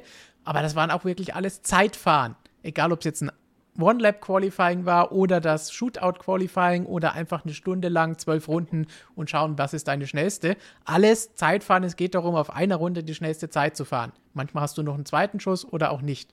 Aber das hier ist ja jetzt was völlig anderes und nicht wirklich vergleichbar für mich. Und aus dem Chat kommt dann noch von Straßenbahn die Frage, sind taktische Maßnahmen wie Reifenwechsel im Sprintrennen erlaubt? Erlaubt ist es, es ist aber keine Vorschrift, die Reifenmischung zu wechseln, wie es im Grand Prix der Fall ist. Und es wird auch keiner einen Boxenstopp einlegen aus taktischen Gründen, weil die Zeit kannst du ja in 17 Runden nicht reinfahren. Wenn, dann müssen es wirklich alle machen, damit das Sinn hat. Aber einer, der, wie schnell muss der sein, um diesen Boxenstopp um die 20, 25 Sekunden wieder rauszufahren? Man muss aber sagen, dass es. Sprint. Entschuldigung, mach du. der müsste echt sprinten. Nein, sagen will, also eigentlich ist es ein bisschen zu halbgar, was die Amis gemacht haben, weil normalerweise du willst Show, du willst jetzt was Geiles machen. Und da ist das Sprint Qualifying jetzt ein netter Ansatz, aber wenn du halt so Variablen reinbringen willst, ich hätte, also du hättest, wenn du eh schon so eine Nummer machst, dann kannst du noch einen Pflichtboxenstopp einführen, dann muss noch jeder einmal wechseln auf den, ja ist ja egal, du machst ein Boxenstopp-Fenster oder machst das am Anfang oder am Ende, ist egal, irgendwas, dass sie noch in den 17 Runden noch einmal einen Boxenstopp machen müssen. Ich meine, Robert, du lachst jetzt, ne? aber hier in der DTM und irgendwelche anderen Serien, da machen die auch einen Boxenstopp, den eigentlich, nachdem keiner gefragt hat. So, und deswegen wäre es eigentlich okay, wenn du auf den 17 Runden noch sagst, ihr macht jetzt nur einen Boxenstopp, da ist mir noch eine Variable drin. Vielleicht geht was schief, vielleicht ist irgendwas, keine Ahnung, vielleicht macht einer einen guten Undercut, einen Overcut irgendwie, dann gibt es auf jeden Fall noch eine Chance auf Verschiebung. Weil wenn du, eine, wenn wir ehrlich sind, ne, vom Einrennen zu starten und sagen, ihr müsst euch jetzt auf der Strecke zu überholen, ist eigentlich ein bisschen dumm. Weil wir alle wissen, dass in der Formel 1 das Taktikelement größer ist als das, was auf der Strecke passiert. Und da eigentlich die Positionsverschiebung stattfindet. Ja, also ähm, ja, kann man, kann man drüber diskutieren. Ist ja auch cool. Also ich bin, glaube ich, kein Fan. Also der Name Sprint hat ja schon auch seine Bedeutung halt eben, nämlich ein Sprint von Start to Finish und das eben nicht durch die Boxengasse durch. Ich finde das interessant. Ich habe jetzt noch gar nicht dran gedacht, dass man sagt, okay, vielleicht doch noch ein Boxenstopp-Fenster vielleicht am Ende reinhauen oder so, um die Möglichkeit zu bieten. Ist ja eine mehr Strategie. Ich, ich bin, da bin ich mehr so, äh, komm, gib ihm halt 25, 30 Minuten und dann ist gut. Wenn du die Reifen nicht umgehen kannst, ja, hast halt Pech gehabt. So. Ähm, ich, ich sag mal, schreibt mal, schreibt mal in den Chat, wollt ihr beim Sprint-Qualifying noch die Möglichkeit eines Boxenstops haben? Das würde mich mal interessieren. Da gibt es jetzt garantiert, genau wie bei uns hier, richtig unterschiedliche Meinungen. Ich mache mal wieder an hier. Ähm, also, Frage an Chat. Wollt ihr, dass es in einem Sprint-Qualifying noch die Möglichkeit gibt, die Reifen zu wechseln zwischendrin, so wie im Rennen? ich bin mal gespannt. Die gebe ich einfach mal weiter. Ich höre schon, nein. Ich, ich, ich sage ja nicht, dass man es machen muss, aber ich sage, wenn du schon Show machst, dann machst du halt richtig. Weil wenn es jetzt rumgedruckst wird und alle Angst haben, oh, vielleicht passiert das, vielleicht gibt es ja gar keine Verschiebung. Ja, ja, klar. Ja, dann mach halt was, damit es Verschiebung gibt. Ich meine, man ja. muss ja nicht übertreiben, aber so ein Pflichtboxenstopp einzuführen, würde ich jetzt sagen, ist jetzt nicht zu viel. Es ist nicht so verbessert, es ist nicht so wie ein Reverse Grid oder irgendwelche anderen krassen Show-Elemente. Es ist ja dann auch für alle gleich und so. Es wird auch keiner benachteiligt. Also, und du hast halt die Möglichkeit, dass was passiert. Ja. Nur um äh, Missverständnissen vorzubeugen, es ist ja erlaubt. Reifenwechsel, wenn ein Reifen defekt ist, darf man ja machen. Worüber wir hier sprechen, ist ein Pflichtboxenstopp, damit wir dieses taktische Element haben, wie wir ihn ja im Grand Prix haben. Nur da heißt es nicht Pflichtboxenstopp, aber theoretisch ist es genau das. In der DTM verwendet man dieses Wort oder hat man es früher verwendet und wurde dafür beschimpft. Hier heißt es einfach, man muss verschiedene Reifenmischungen fahren und dann umgeht man dieses böse Wort. Ja, Performance Stop kann man es natürlich auch nennen, weil es ist ein Boxenstopp, Reifenwechsel auf Zeit der dir am Ende äh, natürlich einen Performance-Vorteil bringt. Äh, so nennt man sie übrigens heute in der DTM. Das ist jetzt heute nee, Performance. Er, ernsthaft? Ich wollte, ich wollte dich gerade loben, dass du so einen neu, neumodischen Begriff hier gerade ja. äh, ins Spiel gebracht hast. Ich dachte, ja. der kommt von, ich dachte, der kommt von dir, dabei hast du den einfach jetzt geklaut, Alter. Das, die habe ich geklaut, den habe ich von der DTM einfach geklaut. Knallhart, ja. Wenn er, wenn er von der DTM kommt, finde ich den scheiße. Wenn er von dir kommt, ich gesagt, der ist geil. Das Wort darfst du gar nicht hier sagen bei YouTube. Aber wir sehen hier, es ist mir im Chat ja an, es gibt ja wirklich ganz, ganz unterschiedliche Meinungen dazu. Und das ist doch, das ist ja schon mal super, dass man ein bisschen drüber diskutieren kann halt eben. Äh, klar, man darf natürlich die Reifen wechseln lassen, richtig gesagt, absolut. Die Frage ist halt eben, machst du es aus Performancegründen oder weil du es halt eben musst? Ne? Das ist ja die Frage, die sich stellt. Ähm, ganz interessant auf jeden Fall, hier sehr unterschiedliche Meinungen, die ich hier so im ersten Durchscrollen mal sehe. Ähm, ja, vielleicht passt man das auch nochmal an. Offenbar ist es ja kein Problem, während der Saison mal schnell die Regeln zu ändern und das halbe Reglement umzuschreiben, wie ich mir eben schon habe erklären lassen. Ja, das war ja, von, das war ja aber von langer Hand geplant. Das ist ja jetzt nicht so aus dem Affekt. Das, ist, das haben die ja den ganzen Winter schon drüber gelabert. Ich bin froh, dass jetzt auch soweit ist und das Gelaber aufhört. Ja, ja. ja. Und so ja, schnell ja. konnten die das komplette Reglement jetzt auch nicht so stark umschreiben, wie sie es hierfür machen mussten. Also das braucht eine Zeit und man sieht ja, mussten dann die Teams wieder sagen, hey, wie ist mit den Kupplungen, da geht schon viel hin und her. Was aber definitiv dabei ist, ist, nach diesem Wochenende setzen sie nicht nur die Teams intern wieder zusammen, sondern auch die FIA, die Formel 1 und die Teams. Und dann werden sie darüber sprechen, wie sieht es denn aus, was müssen wir ändern, was ist gut gelaufen, was muss verbessert werden. Und dann kann es beim nächsten Mal schon wieder anders aussehen. Das gilt sowohl für das Wochenendformat und die Aufteilung der Sessions, die Startzeiten, als auch was in diesem Sprintrennen passiert und wie das Ganze aufgebaut ist. Das heißt, unter Umständen könnte dann so ein Pflichtstopp dann da noch aufgenommen werden, wenn wir noch zwei solche Sprint-Qualifyings in diesem Jahr erleben werden, was ja geplant ist. Auch wenn, glaube ich, offiziell immer noch nicht die beiden Rennen, Monza und Brasilien, wo es ja sein soll, offiziell bestätigt wurden. Also können wir dann quasi sagen, wenn es so kommt, dass sie es hier zuerst gehört haben, die vier Leute. Genau. Ja. Dann grüßen dann, wir noch Sean Pott. Dann sagen wir noch schöne Grüße. Du hast ja erst am Wochenende mit ihm gesprochen, also wird er heute sicherlich auch zuschauen, denn er hat ja auch unser Magazin mit dem Zitat, das du ihm gezeigt hast, verschlungen geradezu. Ja, er versteht ja auch gutes Deutsch oder versteht Deutsch, kann es zumindest lesen. Sprechen weiß ich nicht genau. Ähm, Habe ich zumindest noch nicht auf Deutsch gehört, aber er soll es gut lesen können. Von daher äh, kann er zumindest die Artikel hier lesen, die wir jetzt gerade hier einblenden, halt, wenn er es auch nicht versteht. Ähm, ich würde es übersetzen, aber ich möchte es nicht. Von daher. Dann überziehen wir zu stark, wenn du jetzt alle Artikel, die wir hier einblenden, übersetzt. Ah, nee, nee, da fangen wir, da fangen wir jetzt nicht mehr mit an, hier was zu ändern. So, dann haben wir noch eine Frage. Ein bisschen haben wir die vorhin angeschnitten. Nochmal vom Professor Dr. Racer. Ist das nicht eher kontraproduktiv? Das Kräfteverhältnis ist ja eher dann klarer als wie in einer Runde. Ob Russell dann überhaupt noch so glänzen kann bezogen auf Qualifying-Rennen, das die Startaufstellung bestimmt. So ein bisschen hatten wir das ja vorhin auch schon angesprochen, dass es natürlich dadurch auch schwieriger wird, unserer Meinung nach zum Beispiel für einen George Russell nach vorne zu kommen. So wie es jetzt die Überraschung bei den letzten beiden Qualifyings gewesen ist. Ja, der war in den Rennen eigentlich auch vorne, das ist halt nur schiefgegangen. Oder er hat es halt auch verbockt, muss man sagen. Wenn du in der Startrunde irgendwie vier Positionen verlierst, brauchst du hinterher auch nicht jammern, dass du nicht die Punkte gefahren bist. Ne? muss man auch mal sagen. Russell wird immer nur gelobt und alles, was er macht, ist geil. Der verliert am Start immer Positionen. Letztes Jahr Mugello war der in den Punkt beim letzten Restart, hat den direkt versemmelt. Jetzt in, der ist auch nach, nach dem Start regelmäßig hinter Latifi, wenn die beide stehen. Ja, muss man mal drauf achten. der ist im Qualifying geil, aber im Rennen, er ist nicht schlecht. Also er, ist, er kann natürlich viel, aber er hat auch noch irgendwo Nachholbedarf, weil wenn du halt da hinten bist, dann musst du jeden Tag den Alonso machen. Du musst immer alles maximieren. Und wenn du dann irgendwo in den Top 10 startest nach der ersten, du nur 12. oder 13. bist, dann hast du es nicht richtig gemacht. Wenn du am Ende 11. wirst, dann. Ja, also ich finde, der Russell muss dann einfach mal in den Rennen wirklich alles zeigen. Und dann ist auch egal, ob es ein Sprint-Qualifying oder was auch immer ist, dann wird er auch irgendwie in die Top 10 kommen, wenn das Auto das kann. Dann, wenn das Auto das kann, das ist die perfekte Überleitung, wenn wir jetzt schauen wollen, wer gewinnt in Silverstone, wer sind die Favoriten, denn da müssen wir natürlich noch mal kurz über Red Bull und Mercedes sprechen und da hatten wir bei den letzten beiden Rennen oder sogar noch mehr das Problem, dass Lewis Hamilton und Valtteri Bottas eben gesagt haben, hey, unser Auto kann das aktuell nicht. Denn da waren sie zu langsam im Vergleich zu Red Bull. Für das Rennen jetzt in Silverstone bringen sie ein Update mit, das von einigen im Team ein bisschen hochgehypt wird als großes Update-Paket. Von anderen, ich will jetzt nicht Tiefstapel Toto sagen, aber von Toto Wolf, er ein bisschen runtergeredet wird mit, es sind ein paar kleinere Updates, die wir dabei haben, während Andrew Schofflin schon gesagt hat, hey, beim nächsten Rennen noch beim letzten Mal in Österreich, beim nächsten Mal, da bringen wir ein großes Paket mit.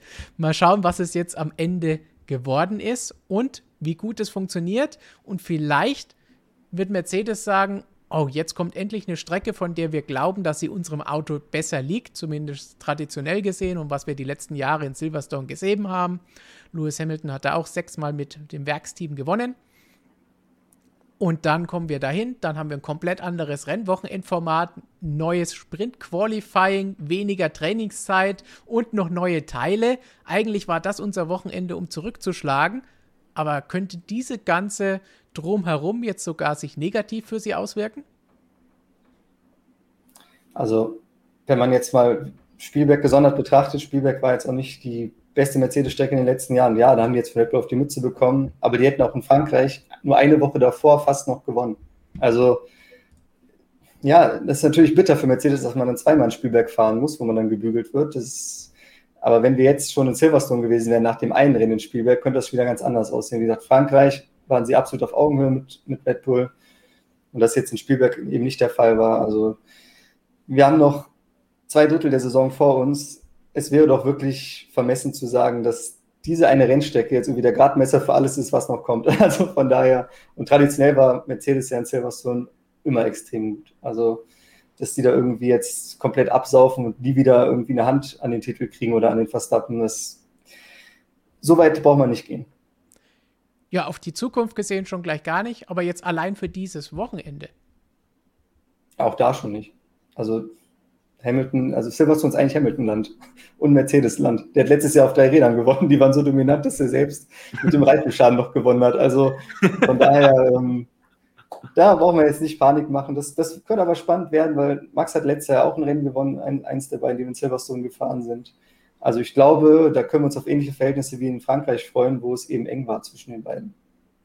Das ist das, was wir natürlich uns alle wünschen. Ich finde es halt mega und das haben wir ja auch schon vor vielen Monaten und vielleicht sogar letztes oder vorletztes Jahr hier schon mal irgendwo im, ähm, hier im Stream auch schon mal besprochen, dass wir möglicherweise an diese Zeit wiederkommen, wo wir sagen, auf welcher Strecke ist welches Auto gut oder wo hat welches seine Stärken. Das ist ja eine Zeit lang durch die absolute Mercedes-Dominanz in wirklich jedem Bereich äh, äh sehr verloren gegangen, größtenteils. Aber es kommt natürlich jetzt zurück. Äh, spannend halt eben. Red Bull Ring völlig anders als Silverstone. Schnell, flüssige Kurven, berühmte, tolle Kurven. Ähm, ein ganz anderes, komplett andere äh, äh Charakteristik an der Strecke her. Und das wäre doch cool, wenn wir jetzt, sage ich mal, vielleicht einen Mercedes-Doppelsieg hätten. Ja, danach geht es dann weiter. Also, dass es sehr streckenselektiv eben ist. Denn das, finde ich, macht die Formel 1 aus. Weil wenn es egal wäre, da könnte man auch ständig in Oschersleben irgendwie da um die, um die Ecken rumfahren. Äh, bitte nicht in Oschersleben. Oschersleben, Oschersleben ist geil. Was hast du gegen Oschersleben? Äh, da ja. fällt mir ein gewisser Motorsportchef ein, der früher auch mal in der Formel 1 aktiv war, der findet Oschersleben nicht so toll. Ähm, egal. Ja. Man kann drüber diskutieren, jedenfalls. Äh, egal, so, also pass auf. Ähm, das finde ich aber schon cool, dass wir drüber diskutieren. Halt eben jetzt Red Bull Ring war schwierig, klar, geht Berg hoch, Berg runter, wenig Kurven, alle auch noch irgendwie in eine Richtung mehr oder weniger. Ähm, und jetzt Silverstone ein völlig, völlig anderes Layout. Ähm, boah, schwer zu sagen, oder? Also es ist alle pokern ja im Moment. Ich meine, diese Geschichte hier, wenn der Schaufelin sagt halt eben, wir bringen ein ziemlich aufregendes Update, ja, na klar, was soll das sein? Neue Lackierung oder was ist die aufregend? Ist es ein neues Badsport oder am Ende einfach äh, neue Front, was weiß ich? Kann ja alles sein. Kann natürlich auch taktisches Geplänkel sein. Ja, wir wollen mal äh, niemandem unterstellen, dass er da irgendwas beschönigt oder ein bisschen nach vorne hebt, aber ich bin da sehr, sehr vorsichtig im Moment, was da so alles geresen, geredet wird von den Verantwortlichen der jeweiligen Top-Teams. Ähm, ja, das sollen sie am Ende auf der Strecke zeigen. Also ich glaube, in ja. keinem Jahr wurde mehr geblufft als jetzt aktuell, weil es eben mal wieder einen Zweikampf gibt. Ja, was sollte man früher bluffen, außer sagen, wir wissen noch nicht, ob wir Weltmeister werden von Mercedes-Seiten aus. Äh, faktisch ist es jetzt so, du hast diesen Zweikampf, das ist fantastisch für die Formel 1. Und natürlich gehört jetzt dieser, dieser Talk eben auch dazu. Aufregendes Update. Äh, eigentlich ja Blödsinn. Das ist ja, ja. überhaupt keine Beschreibung von irgendwas. ja. äh, muss man ja so sagen. Aber ich bin gespannt. Also ich, ich, äh, ich bleibe auch dabei. Mit, äh, Silverstone war Mercedes und vor allem Hamilton-Land in der Vergangenheit. Und da wird sich, glaube ich, der Red Bull erstmal wieder nach meiner ersten Einschätzung hier, bevor wir eine Runde gesehen haben, mit Sicherheit schwerer tun als, ich sag mal, beim eigenen Heimrennen in Spielberg. Aber wie Flo gesagt hat, sie haben letztes Jahr auch schon ein Rennen da gewonnen, das zweite, den super benannten 70 Jahre äh, Anniversary Grand Prix. Ja. Aber was du gesagt hast und was vielleicht für viele Zuschauer, die immer nur sagen, oh, Mercedes gewinnt immer, Hamilton gewinnt immer, das ist blöd. Was du gesagt hast, ist das, was wir die letzten Wochen auch in unseren Analysen an den Rennwochenenden direkt nach dem Rennen am Sonntagabend gesagt haben. So langsam braucht es eigentlich mal wieder diesen Mercedes-Erfolg oder diesen Hamilton-Erfolg, damit der Abstand in der WM eben nicht so groß wird und wir weiterhin diese Spannung behalten oder auch dieses von Wochenende zu Wochenende unterschiedlich, welches Team, welches Auto, welcher Fahrer funktioniert hier besser und ist besser und das nächste Woche wieder ganz anders ist. Und so gesehen wäre Silverstone Mercedes-Land, haben wir ja gesagt, aber ich bin immer noch nicht so 100% überzeugt, ob gerade Mercedes sich gerade dieses Rennen jetzt wünschen würde, wo es so viele Fragezeichen gibt, wo es so viele Unbekannte gibt, wo dieses Sprint-Qualifying reinkommt, wo neue Reifen reinkommen, wo ein komplett neuer Ablauf fürs Wochenende reinkommt glaube, die wären lieber statt, wie Flo gesagt hat, zweimal in Österreich, letztes Mal schon in Silverstone gefahren und das kann man dann jetzt einführen. Oder beim zweiten Rennen in Silverstone, wie wir es ja eigentlich alle gewollt hätten, denn dann hätte das da nochmal, äh, in Silverstone, in, in Spielberg, dann hätte es da nochmal ein bisschen Abwechslung reingebracht. Ich sehe zumindest schon mal sehr viel Potenzial für, Potenzial für Ausreden am Wochenende. ja. ja. Du hast sie gerade alle das schon einzeln da. aufgezählt. Davon können wir mal, da kannst du dann Ausreden-Bingo spielen am Wochenende. Wer was schlecht fand und was ihn wahrscheinlich dann den Sieg in irgendeiner Session gekostet hat. ich notiere mal diese ganzen Punkte, können wir dann am Sonntag vergleichen, was alles genannt wird. ja. Gut, dann verratet uns doch auch im Chat eure Meinung. Wer ist euer Favorit fürs Wochenende? Glaubt ihr, all diese Änderungen könnten was bewirken? dass es einen Überraschungssieger gibt oder seht ihr Mercedes oder Red Bull ganz klar vorne? Verratet uns einfach im Chat eure Meinung. Lukas wird das Ganze aufgreifen und uns natürlich dann auch gleich zusammen mit euren Fragen und Meinungen zu allem, was wir dis bislang diskutiert haben, mitteilen. Jetzt haben wir noch zwei Themen, bevor wir zu diesen Fragen und Meinungen von euch kommen. Und eines davon geht es um die Formel 1 Motoren. Da hatten wir am vergangenen Wochenende ein Video von Christian, wo er erklärt hat, was war bei diesem großen, gigantischen Motorengipfel in Spielberg bzw. Umgebung alles los, wer hat teilgenommen und was ist dabei herausgekommen. Wer es noch nicht gesehen hat, könnt ihr auf unserem Kanal oder natürlich auch auf unserer Webseite finden.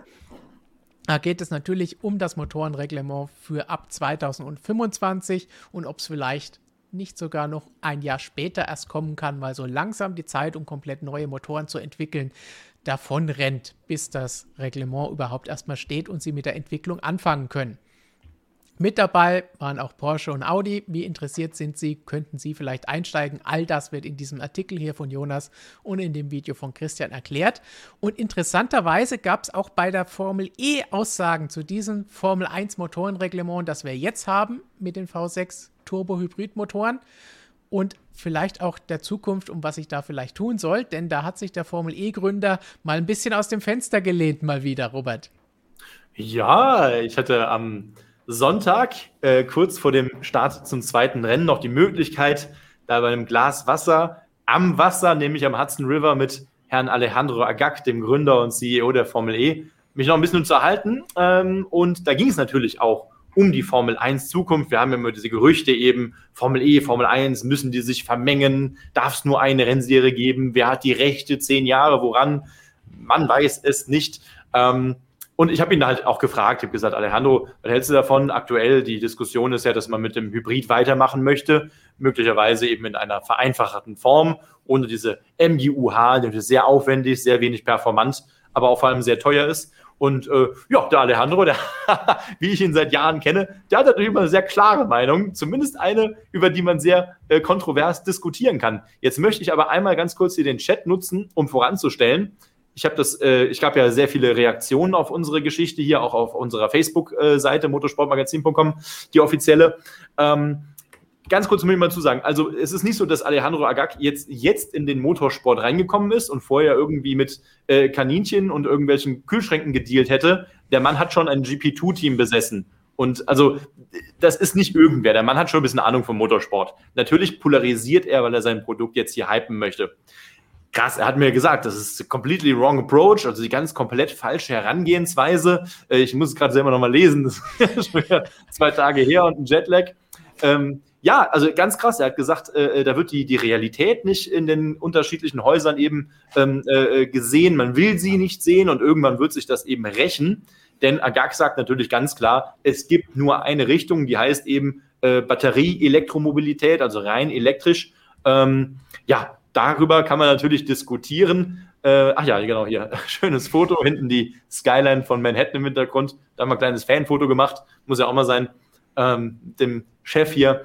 Also klar, er hat natürlich eine extrem eindeutige Meinung. Er will ja sein eigenes Format, in dem Fall die Formel E, natürlich pushen. Und je mehr er in der Öffentlichkeit halt eben die Möglichkeit nutzt, zu sagen, es muss alles elektrisch werden, desto besser ist er natürlich aufgestellt. Im Zweifel, wenn es dann wirklich mal Verhandlungen mit Liberty, dem Eigner beider Rennserien, geben sollte. Also ist natürlich ein sehr politisches Statement, aber er ist ja auch nicht der Einzige, der, der sich im Moment weit aus dem Fenster lehnt und sagt, wir brauchen dies, wir brauchen das, Vierzylinder, Sechszylinder und so weiter und so fort. Denn in Wahrheit ist es ja so, äh, auch wenn man immer in der Öffentlichkeit propagiert, wir wollen alle eine Einheit finden, eine super einheitliche Lösung, dass es für alle passt. Bullshit, sage ich. Jeder guckt auf seine eigenen Interessen im ersten Moment. Und wenn es sich dann noch ausgeht, dann findet man irgendwann eine Lösung mit vielen Kompromissen. Warum dauern denn sonst diese ganzen Gespräche so lange? 2025 oder auch 26?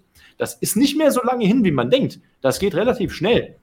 Ähm, genau, du hast es gerade markiert. Wir haben noch äh, ich hatte noch die Möglichkeit gehabt, ach, das ist genau, Demonicali, ja, richtig. Der sagt, ja, Hybrid, äh, natürlich, klar, den hat man ja schon gebaut. Warum soll man den wegschmeißen? Was willst du denn auch sonst machen?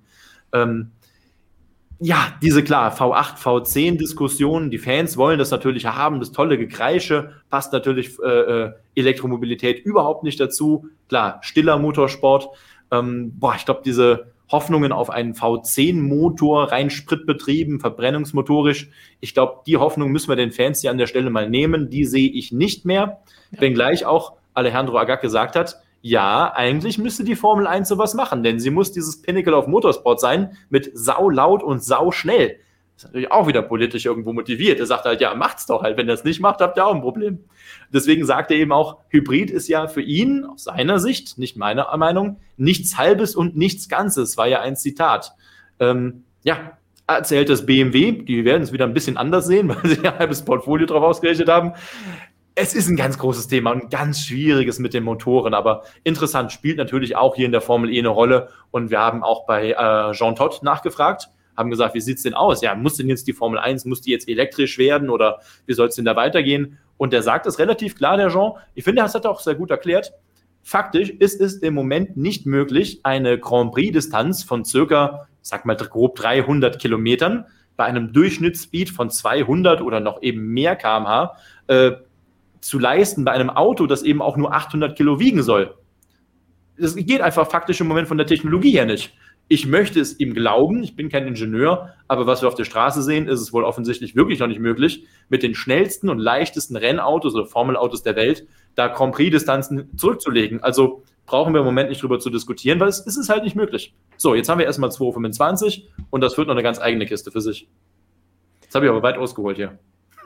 Aber das ist genau das, denn darüber müssen die jetzt diskutieren und wie wir eingangs gesagt haben, das braucht Zeit, auch dann das Reglement zu schreiben, mit dem alle zufrieden sind und dann fangen die an zu entwickeln. Deswegen wird 2025 schon knapp und einige haben ja schon gesprochen, hey, da müssen wir es vielleicht sogar vorziehen auf 2024. Das sehe ich erst überhaupt nicht passieren, weil die brauchen auch eine Zeit lang, um diese Dinger zu entwickeln.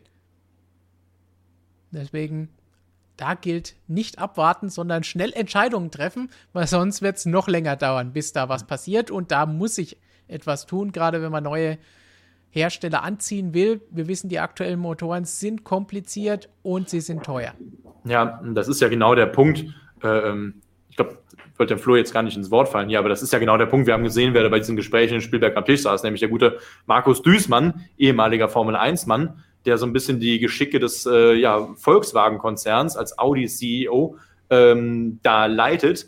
Und äh, der hat natürlich überhaupt kein Interesse daran, dass irgendwelche beste also bestehenden Komponenten äh, weiterhin genutzt werden, weil alles, was jetzt weiter genutzt wird in der neuen Motorenregel, da fehlt ja Audi oder Porsche oder Lamborghini oder Skoda oder wer auch immer da kommen mag aus dem VW-Konzern. Dem fehlt eben dieses Vorwissen. Ja, natürlich, klar, der sagt natürlich, ich will alles neu haben. Macht ja auch nur Sinn. Warum? Er vertritt ja die, Interessen, äh, die Interessen seines Arbeitgebers, in dem Fall eben, äh, ja, ich sag mal, der Volkswagen-Konzern, ja. Ähm, also, schwieriges Thema, wenn halt noch neue Komponenten da reinschmeißt, eben neue potenzielle Hersteller. Da ist halt die Frage, ob sich vielleicht einer von denen eh mit Red Bull dann zusammentut, weil die da ja schon Know-how haben, wie wir was für, womit wir eigentlich angefangen haben, diesen Talk. Ja. Und ich finde sowas wie Red Bull Porsche oder so wäre eigentlich auch ganz geil. Hat um das jetzt einfach mal zu sagen, hat einen geilen Klang. Ja. Ähm, das wäre vielleicht für, für, so einen Hersteller, wenn er neu dazukommen will, für so einen großen Player auf jeden Fall. Und gerade solange das noch so komplex und teuer alles ist, wir haben bei Honda gesehen, wie lange die gebraucht haben, um jetzt in der Formel 1 so konkurrenzfähig zu werden. Und das ist jetzt auch kein Hersteller, der nicht weiß, wie man Formel 1 Motor baut eigentlich. Äh, von daher, wenn du jetzt da neu einsteigst, vielleicht noch nie in der Formel 1 warst oder so, oder auf dem Level Motorsport gemacht hast, was ja, ja gut, zumindest bei VW der Fall ist, ähm, wäre es natürlich auch für die schwer, da ranzukommen ne, mit der Entwicklung. Also wenn, wenn die irgendwo mit einem, einem ihrer Ableger, wie gesagt, möglichst sportlich bitte, also Porsche am liebsten oder sowas. Äh, wenn die dann in die Formel 1 kämen mit Red Bull oder so, sich da ins gemachte Bett legen, wäre wahrscheinlich ähm, gut. Aber das schreibt auch der Chris Ohne gerade. Natürlich, die übernehmen Honda Know-how. Und da ist natürlich die Frage, ich meine, klar, wenn jetzt ein neuer Motor entwickelt wird in einigen Jahren, irgendwann ist dann auch der, das Honda Know-how oder beziehungsweise es verjährt ja wahrscheinlich dann irgendwann irgendeinen Punkt. Solange sie jetzt den Honda-Motor so bestehend weiter benutzen beim Engine Freeze, den wir haben, ist natürlich klar, dass du nicht einfach irgendeinen anderen Hersteller drauf klatschen kannst. Das kannst du nicht bringen. Ja, wenn sie natürlich dann jetzt ihre eigene Power Unit äh, Fabrik aufbauen in, in Österreich, äh, in, in, in, Quatsch, in, äh, in äh, Kiez, ähm, dann natürlich später irgendwann auch jemand wieder mit ins Boot holen können. So und irgendwann neues Reglement, komplett neu geschrieben. Dann ja, natürlich bei jedem Motor kann man irgendwelches Know-how übernehmen oder darauf aufbauen, aber das ist dann so komplett anders, wie wir es auch hatten vom V10 oder V8 zu diesen V6 äh, Power Units. Das heißt, da ist dann diese Gefahr nicht mehr so gegeben und Honda ist ausgestiegen, hat jetzt den besten Weg noch gefunden. Sie können auch erhobenen Hauptes gehen, denn sie haben jetzt dieses Jahr eine sehr, sehr gute Power Unit. Und so gesehen ist das kein Problem, auch was das Know-how angeht, denn wir wissen ja, sie sind auch schon mal ausgestiegen mit ihrem Werksteam, mit der Chassis-Seite. Die hat dann im nächsten Jahr unter anderem Namen die WM gewonnen. Da war es ihm wahrscheinlich egal, was ein Privatteam ist. Und danach wurde das Ganze zu einem anderen Werksteam. Da ist auch Know-how irgendwo übernommen worden, weil letztlich ist das Ding, wenn man jetzt nicht ganz zurückgehen will, zum Tyrrell und BAR ein Honda gewesen. Ja. Ja, Logo. Und da komme ich nochmal ganz, ganz kurz zurück auf das, was ich vor uff, einer halben Stunde schon gesagt habe. Also wer es nicht gehört hat, der muss sich dann im Replay quasi das nochmal anhören, wenn, danach, wenn er dreisterweise nach hinten geskippt hat. Ähm, dieser Wandel hinweg, weg von einem reinen Werkssport, wo eben Automobilhersteller Menschen engagieren, Ingenieure, die dann auch äh, oder auch Mechaniker, die dann diese Renneinsätze durchführen, sondern dass man eher sagt, okay, wir so oh, wir supporten, ich mache das besser nicht, Technik bin ich nicht so gut offenbar, ähm, wir supporten mit, mit Geld, mit Möglichkeiten, mit der Bereitstellung auch von äh, Infrastruktur. Das dürfen wir nicht vergessen. Simulatoren, Prüfstände, äh, Windkanäle, was auch immer. Und äh, gehen aber ein bisschen weg von diesem reinen Werkssport, wie wir ihn kennen. Deswegen ein ganz interessantes Thema natürlich. Was macht Red Bull in Zukunft? Gibt es einen Red Bull Audi, einen Red Bull Porsche, einen Red Bull Ferrari? Ähm, Ah, nee, Ferrari natürlich jetzt nicht in der Formel 1, haben wir in der DTM, war ja schon wieder weiter. Aber keine Ahnung, ein Red Bull Lamborghini in der Formel 1, ja, hätte doch was. Also warum denn nicht? Ist doch möglich. Die Frage ist halt eben, wer, wie sind die Kompetenzen verteilt und nicht zuletzt, wie sind die Kosten verteilt bei dem ganzen Ding? Also ich glaube, das wird spannend. Aber dieses halt eben, ja, wir machen jetzt mal mindestens hier irgendwie das Audi-Werksteam oder wir reaktivieren VW Motorsport, bitte nicht vergessen, VW Motorsport gibt es aktuell nicht mehr äh, in dieser Form, denn die Fabrik wurde dicht gemacht und alle Top-Ingenieure, die die Dakar gewonnen haben, die äh, die Rallye-Weltmeisterschaft mit Auger gewonnen haben, die sind aktuell, entweder sind sie gegangen irgendwo anders hin oder man hat sie eben versucht, ins Werk zu integrieren. Das heißt, die können jetzt den neuen VW und Golf und was weiß ich, Polo da bauen, äh, statt geile Rennautos. Also, ich glaube, da ist noch eine ganze Weile hin. Da ist noch eine ganze Weile hin. Ich habe mich natürlich auch am Wochenende ein bisschen umgehört bei der Formel E. Da sind ja noch genug Hersteller.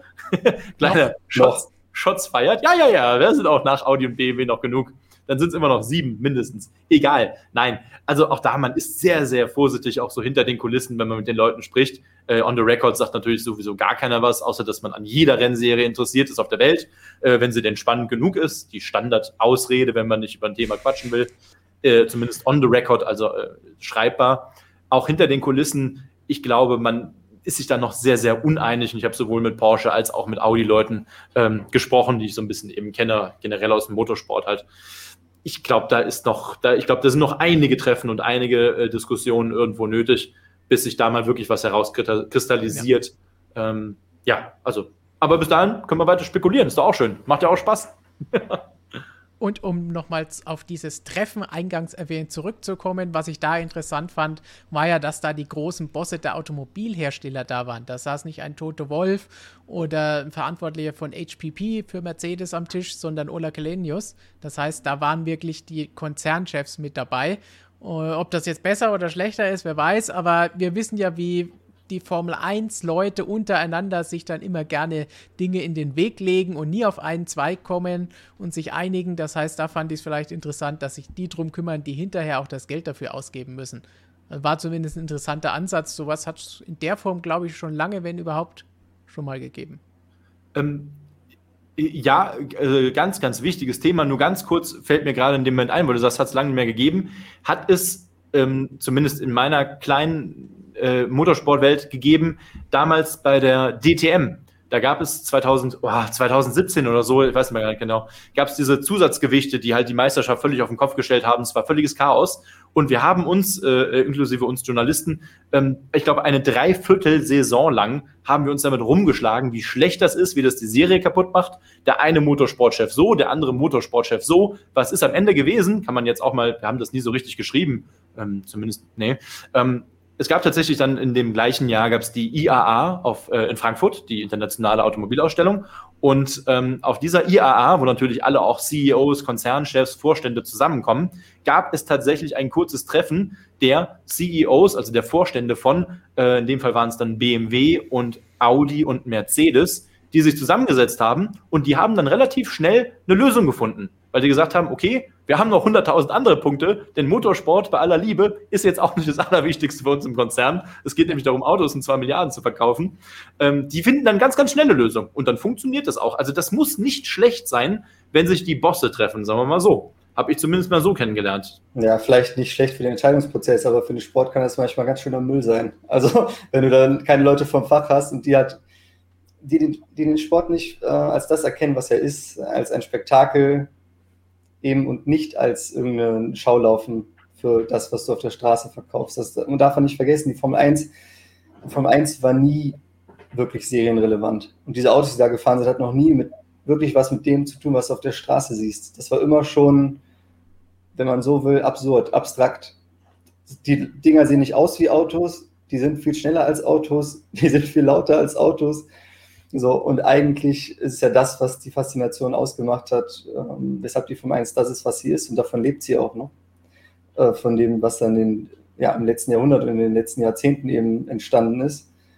Und ich glaube, wenn du das zu konzernlastig machst, ich meine, klar, wenn, wenn du jetzt sagst, wir machen jetzt mit E-Fuels V10, V12 300 Liter und geben richtig Vollgas, wirst du, glaube ich, ein viel besseres schon, ein viel besseres Produkt haben, was kommerziell viel erfolgreicher sein wird. Die Frage ist nur, wer macht es? Das ist der entscheidende Punkt. Du musst natürlich ja. Kosten haben, die irgendeiner tragen kann, dass du auch Teilnehmer hast. Und das ist eben ja. dieses Für und Wider. Aber genau deswegen dieses Für und Wider. Klar, es gibt die einen, die können schnell Entscheidungen treffen, die anderen haben das Detailwissen. Deswegen ist diese Mischung, denke ich, gut, dass die Richtung, damit die sich alle einig sind, die am Ende die Rechnung bezahlen und die hinterher das Ganze in ihr Marketingkonstrukt einbinden müssen. Wenn die sagen, wir wollen E-Fuel, weil das ist auch das, was wir in Zukunft mit den Autos machen, dann machen wir das. Die dürfen aber dann nicht beim sportlichen und bei den genauen technischen Sachen mitsprechen, haben die nämlich keine Ahnung von. Das müssen dann wieder die Detailleute machen, die sich dann in den Details verfranzen und dann braucht man ja länger, bis die sich geeinigt haben. Aber das müssen die machen, logischerweise. Aber so eine Mischung ja. aus dem Ganzen, dass wir eine grobe Richtung haben und nicht die anderen sich einfach nur fünfmal im Kreis drehen, weil sie auf keinen Nenner kommen, das soll halt raus. Man muss auch sagen, dass die Leute, die vom Fach sind, weshalb ja so ein Brackley und Brixworth das für Mercedes machen und so ein Toto Wolf, das sind ja immer Experten auf ihrem Gebiet in der Formel 1. Ja.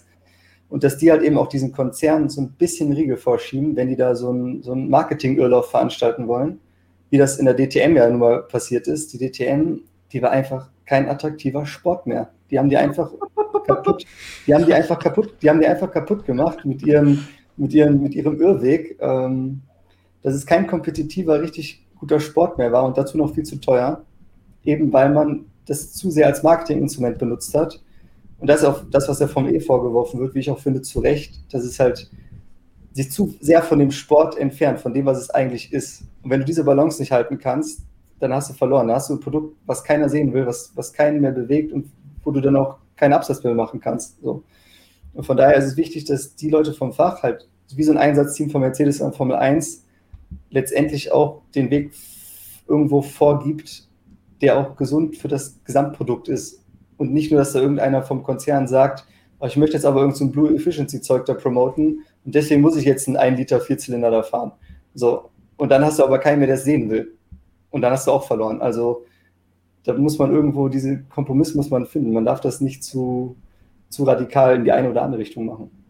Also da wir jetzt schon eine Stunde 22 Minuten hier quatschen, werde ich an dieser Stelle deine Kritik an der Formel E und der DTM einfach akzeptieren mir böse Argumente fürs nächste Mal einfallen lassen. Ich weiß ja auch, wo du wohnst. Mhm. Äh, von daher kannst du schon mal davon ausgehen, dass das später, dass, dass da leise ein E-Auto bei dir vor der Tür vorfährt. Aber vielleicht können wir uns darauf einigen, zumindest, dass wir sagen, der Motorsport darf natürlich nicht komplett durch Marketing werden. Ähm, dieses Wort gibt es natürlich nicht, sondern am Ende muss der Sport der Sport bleiben. Ja, klar, alle wollen sie ihren Kram damit promoten und verkaufen sei ihnen gegönnt, sonst wird es gar keinen Motorsport geben, denn wie ich immer sage, wir haben ja alle keinen Anspruch auf Motorsport. Niemand ist verpflichtet, sich da Geld zu investieren, haben wir oft genug gesehen, Konzernen, äh, siehe Volkswagen aktuell. Ähm, aber klar, der Marketing darf nicht Überhand nehmen. Ähm, dieses, aber klar, aber dieses, wir wollen nur noch V10 brüllend, am besten mit Sprit, weil Motorsport muss ja stinken, wie ich immer wieder in den Kommentaren lese, wo ich denke, boah, weiß ich nicht, geh, dann geh an die Tankstelle und schnüffel an der Tankzapfsäule, wenn dir das so wichtig ist. Also, Nein, schnüffel so an geil. unserem Magazin. Schnüffel an unserem Magazin, das riecht aber gut. Das riecht ja nicht nach Benzin. Achso, oder müssen wir ja sagen, dass es nach Benzin riecht, damit wir mehr verkaufen? Ja, ich, fand die Abgase von, ich, ich, fand, ich fand die Abgase von den Formel-1-Autos damals, das hat schon geil gerochen. Das ist wie, du merkst halt einfach, dass das außerirdisch ist, weil ein normales Auto riecht nicht so. Nee, riecht nicht so. Ja, ja, das, ja. Ist, das ist halt geil, wenn die unten, unten vor dir durchbeschleunigen so und du riechst halt wirklich. Das ist, ich finde, das hat was. Ja, aber wenn ich von Leuten lese, die in ihrem ganzen Leben vielleicht ein Rennen einmal in Hockenheim besucht haben äh, und aber irgendwie fordern, dass die ganze Saison das immer irgendwie ständig irgendwo riechen, stinken, bla müsste, sehe ich ganz anders. Also weiß ich nicht. Ja, ich sehe die Faszination daran, logisch, haben alle schon mal mitgemacht, aber ich, das kann ja nicht das Entscheidende, aber jetzt wollen wir gar nicht über den Gestank des Motorsports sprechen, der aber nicht das Entscheidende zumindest sein soll. Ein kleiner, klitzekleiner Aspekt ganz da hinten irgendwo. Ja. Ähm, V10, glaube ich, und sowas wird auch nicht mehr kommen. Man wird einen Kompromiss finden müssen. Ähm, ja. Abwarten. Abwarten. Wir warten noch nicht ganz ab, aber zum Abschluss dieses Motorenkomplexes haben wir noch eine Frage von Aviation Ben. Ist die Formel 1 nicht visionär und nachhaltig genug, wenn sie am Hybridkonzept festhält? Ich finde die sogar zu visionär und nachhaltig, wenn sie daran festhält. Alejandro Agag wird wahrscheinlich jetzt nicht ganz so zustimmen. Der wahrscheinlich mehr so in die Richtung von Aviation Ben geht. er hat ja auch gesagt, dass es nicht visionär ist. Er hat ja gesagt, die müssen eigentlich entweder oder machen. Also er ja, hat ja, gesagt, dass Hybrid eigentlich nicht, nicht so geil ist. Er nicht so halt, visionär halt, wie er. Oh, bitte. Ja, er sagt halt, dass er nicht so visionär wie er mit seiner Formel E ist. Was natürlich auch sein Gesabbel ist, aber ich persönlich sehe es fast ähnlich, weil für mich ist die Formel 1 halt nichts, was mit Straßentechnologie eigentlich zu tun hat. Und du könntest rein technisch gesehen sagen, wir sind eine Show, wir sind ein Spektakel. Und ja, wir holen uns einen guten Anstrich, indem wir E-Fuels machen. Und wir haben aber auch einen Motor, der die Leute richtig mitreißt und wo wir eben keine Kompromisse eingehen. So. Ohne Kompromisse hören wir uns jetzt die Fragen und Meinungen von euch an. Lukas hat schon lange gewartet, was wir hier so alles bereden und da ist er wieder. Er kann noch lachen. Da bin ich wieder. oh, der Ton ist Genau, nicht, genau. nicht so spektakulär. Dann probieren wir das einfach mal so. Ich hoffe, das klappt so besser. Besser. Ähm, ja, ich habe einige Fragen dabei, äh, wo wir gerade über die neuen Motoren geredet haben und auch über ja, Technologien. Äh, Bleiben wir doch dabei. Frage an äh, Robert eher mal Richtung Formel E. Was ist eigentlich mit Tesla im Motorsport? Gab es da schon mal was oder wäre das eine Option, gerade Richtung Formel E? Also sag mal so, für die Formel E wäre es mit Sicherheit eine Option, Tesla reinzubekommen. Die würden sich wahrscheinlich über einen Elon Musk da freuen. Ähm, aber Tesla hat ja selbst, also ich glaube, Elon Musk hat noch nie selbst von Motorsport-Engagements in irgendeiner Art und Weise gesprochen.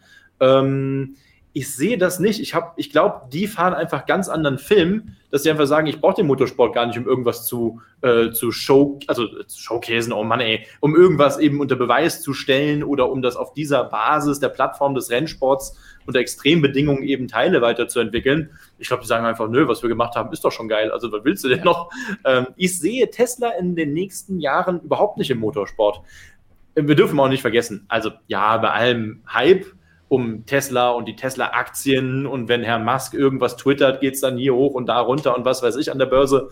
Das ist jetzt aber auch kein Unternehmen mit einer riesengroßen Historie und Plattform. Und wenn Elektro dann doch nicht das Richtige ist, äh, dass er sagt, ach dann, dann mache ich da doch einen Verbrenner oder nehme ich doch einen Hybrid aus dem Regal. Hat er halt nicht. Es gibt halt nur das Elektroauto. Also das wollen wir mal nicht vergleichen mit Mercedes oder äh, einem BMW, einem ja äh, Jaguar nehme ich ein bisschen raus, einem Toyota zum Beispiel noch, ja. Also Herstellern, die wirklich eine ganz grundsolide Basis haben, sich auf verschiedenen Punkten aufstellen können. Ähm, da sehe ich, da ist Tesla nicht. Das hat nichts, ob ich die sehe, das, die sind halt nicht da. Aber ich sehe die erstmal nicht im Motorsport. Nee, ehrlich gesagt gar nicht. Hätte ich gerne. Ich würde gerne mal.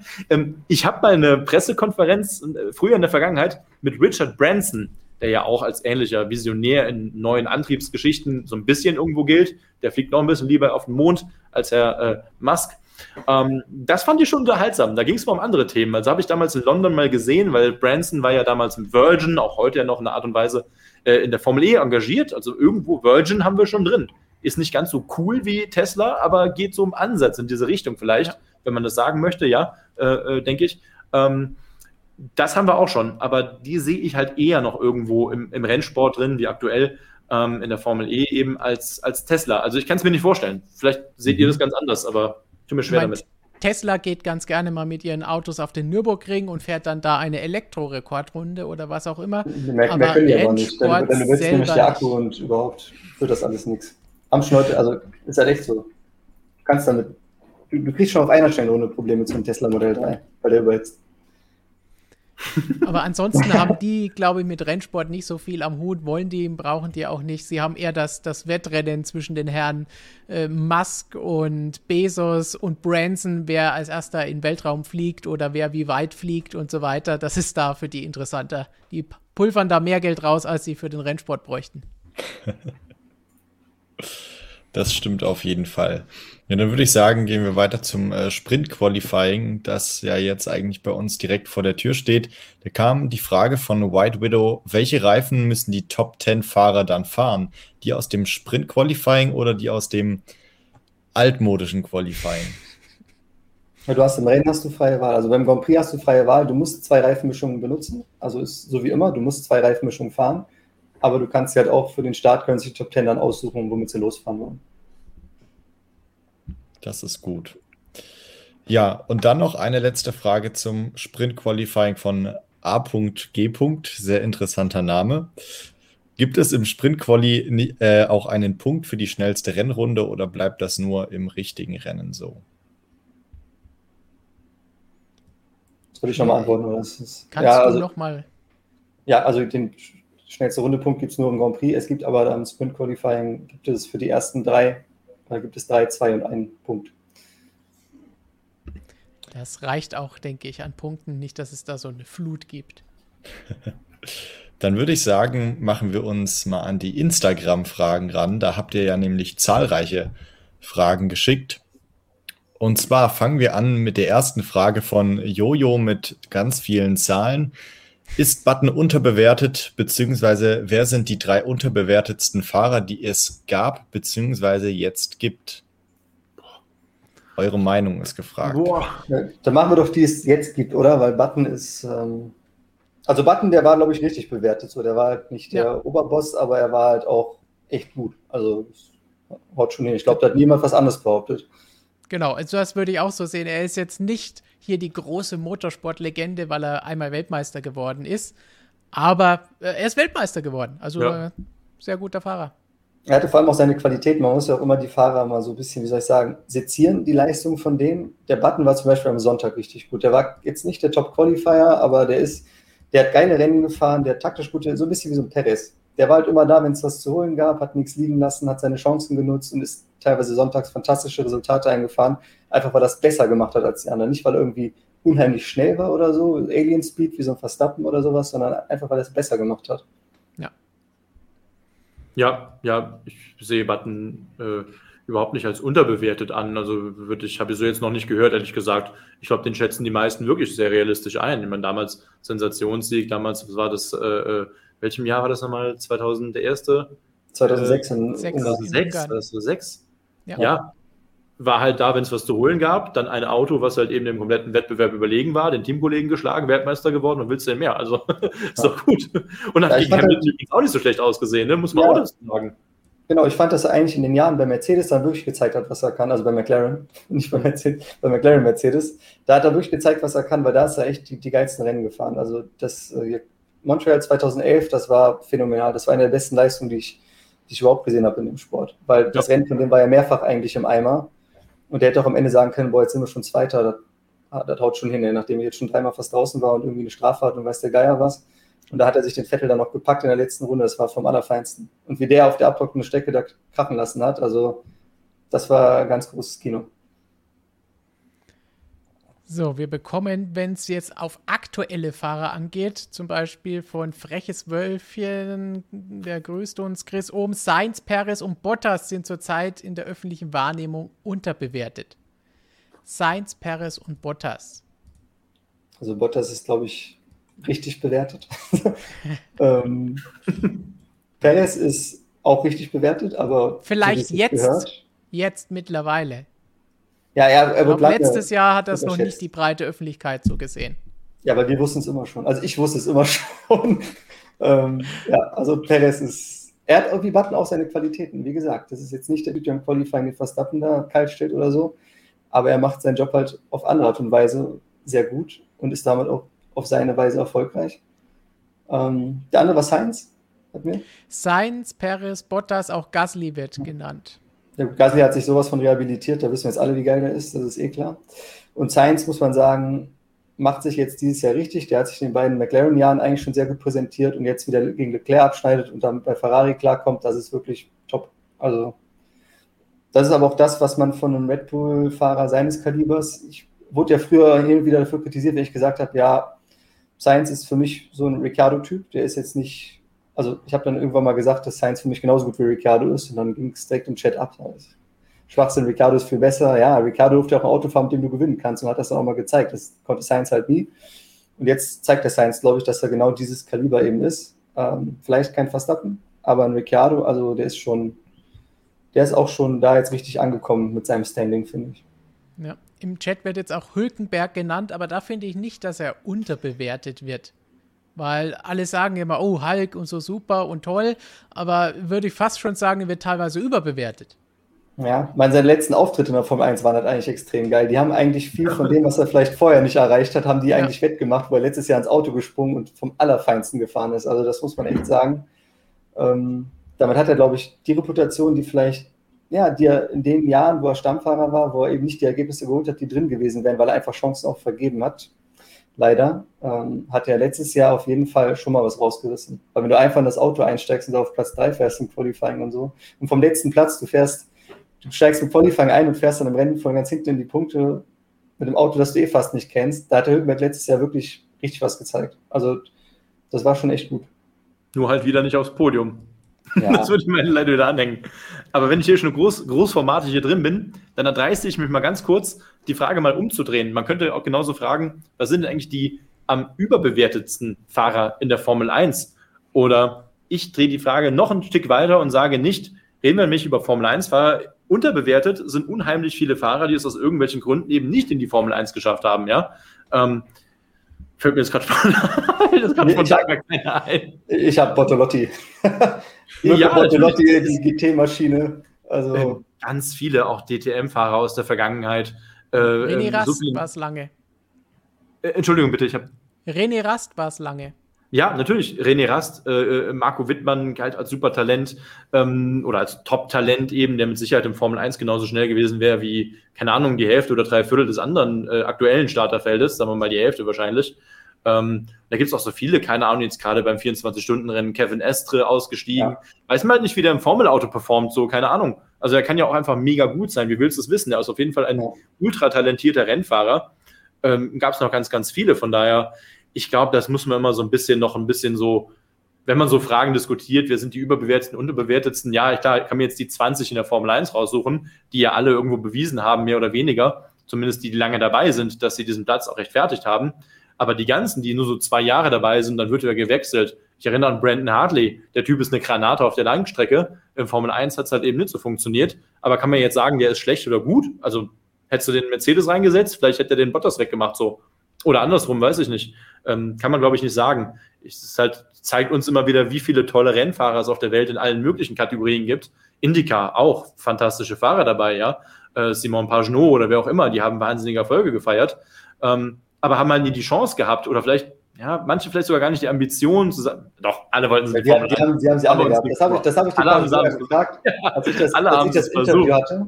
Als ich das Interview mit Pagenaud hatte in Ungarn vor zwei Jahren, habe ich ihn ja gefragt, er ist so früh schon, er ist ja nicht mal in die GP2 gegangen, er ist Formel Renault 300 Liter gefahren, ist dann schon in den USA.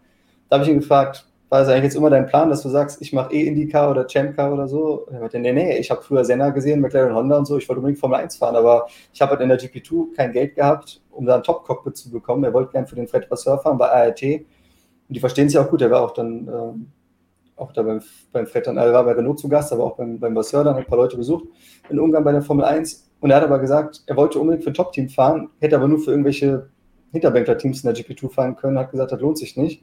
Und dann ist er in die USA gegangen. Aber eigentlich wollten wir alle in die Formel 1 und wir wissen ja auch bei Typen Raffaele Marcello zum Beispiel, der Mercedes-Werksfahrer im GT-Sport ist, oder halt Mirko Bortolotti, der auch Formel 2-Champion damals war und in der Ferrari-Akademie. Alles Typen, die schon das Potenzial für die Formel 1 gehabt hätten. Ich glaube, wenn du die in die Formel 1 gesteckt hättest, die hätten sich da auch behauptet. Ich sage jetzt nicht Hamilton, Verstappen oder was weiß ich, aber die mhm. hätten locker in der Formel 1 auch mithalten und auch auf ihre Weise auch erfolgreich sein können.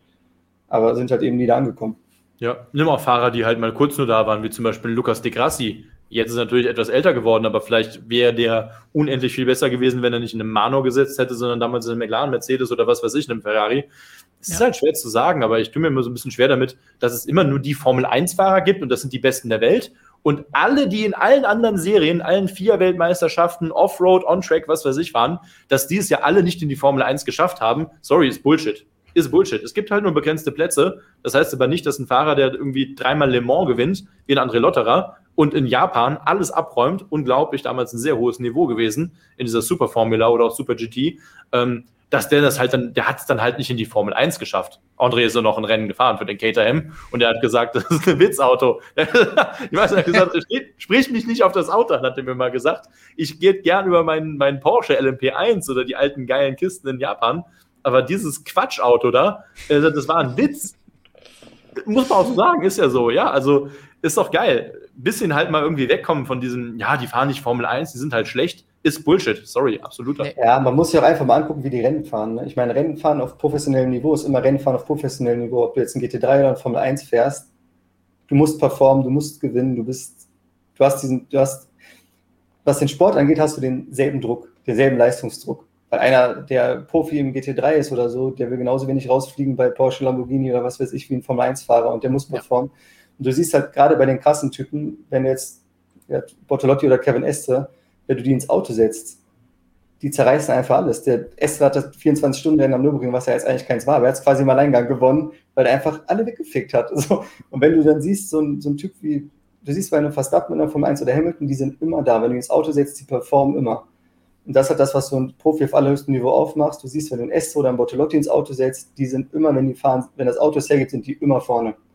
Und das ist eben die Qualität, so die, die Top-Rennfahrer und Profi ausmacht. So nicht, nicht unbedingt das Auto, das er fährt. Und man muss auch umgekehrt sagen, wenn du jetzt Leute hast, die Profi in ihrem Fach sind, du hast einen Rallye-Profi, du hast einen Tourenwagen-Profi, du hast einen Sportwagen-Profi, glaubt man nicht, dass wenn du jetzt einen Verstappen Hamilton umtoppst in die Autos, dass die da irgendwie groß was reißen. Also die haben sicher das Potenzial, das auch zu schaffen.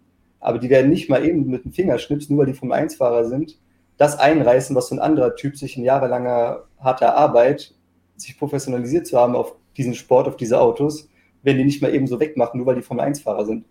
Ja. Race of Champions, ich mag es ja nicht, äh, und natürlich ist es auch nicht dieser Wettbewerb, diese Competition fehlt ja komplett. Also die ganze Kopfgeschichte ist da halt eine andere als im, äh, in der Formel 1 oder in einem professionellen äh, Rennsport. Aber guck dir Leute wie Tom Christensen an. Das sind einfach unendlich gute Rennfahrer, die in jeder Kiste schnell sind. Und wenn sie ja. zum ersten Mal fahren, dann sind sie auch noch schneller als die anderen. Ähm, Felix Rosenquist muss ich noch ganz kurz nennen, den den, den Flo, den findest du ja auch mega, haben wir schon so oft drüber diskutiert. Ja. Setz den Rosenquist in Formel 1 Auto rein, ganz ehrlich, ich sag dir, der fährt ähm, bei, also bei gleichem Kenntnisstand, muss man ja sagen, sage ich, ist er schneller als ein Russell. Bin ich, bin ich von überzeugt. Ja, also, so, so, so, weit würde ich nicht gehen, aber er ist auf jeden Fall einer, der wird nach Formel 1 jetzt nicht abschmieren oder so. Auf gar keinen Nö. Fall. Ja. Also ich kann mich aus dem Fenster lehnen, weil wir es halt nie rausfinden werden. aber ich bleibe einfach mal dabei. Muss ja auch ein bisschen hier äh, bold Statement machen. Also, ja, es gibt viele Rennfahrer, die ich als höher und stärker einschätze, als die, die aktuell in der Formel 1 fahren. Ja. Und Rosenquist ist halt nun mal wirklich der Inbegriff von so einem Allrounder, den man wirklich in alles reinsetzen konnte. Selbst wenn es sich nicht bewegt, selbst wenn es nur ein virtuelles Ding ist, selbst dann fährt er schnell. Das heißt, der war überall, wo er in der Vergangenheit gefahren ist, ob es jetzt DTM war, ob es jetzt hier ist, ob es da ist, ob es Indica ist, was auch immer, der ist immer gut dabei. Wenn wir hier nochmal zurückkommen, anderes Beispiel, das auch im Chat genannt wurde, hatte ich vorhin auch kurz eingeblendet, Jean-Eric Verne. Der war auch Formel 1 und in der Formel E hat er dann genauso wie die Grassi gezeigt, dass er gut Auto fahren kann. Zum Abschluss dieses Punktes, bevor wir zur nächsten Frage kommen, vielleicht noch ein paar Namen, die überbewertet sind, die im Chat genannt wurden. Mal schauen, ob ihr da zustimmt.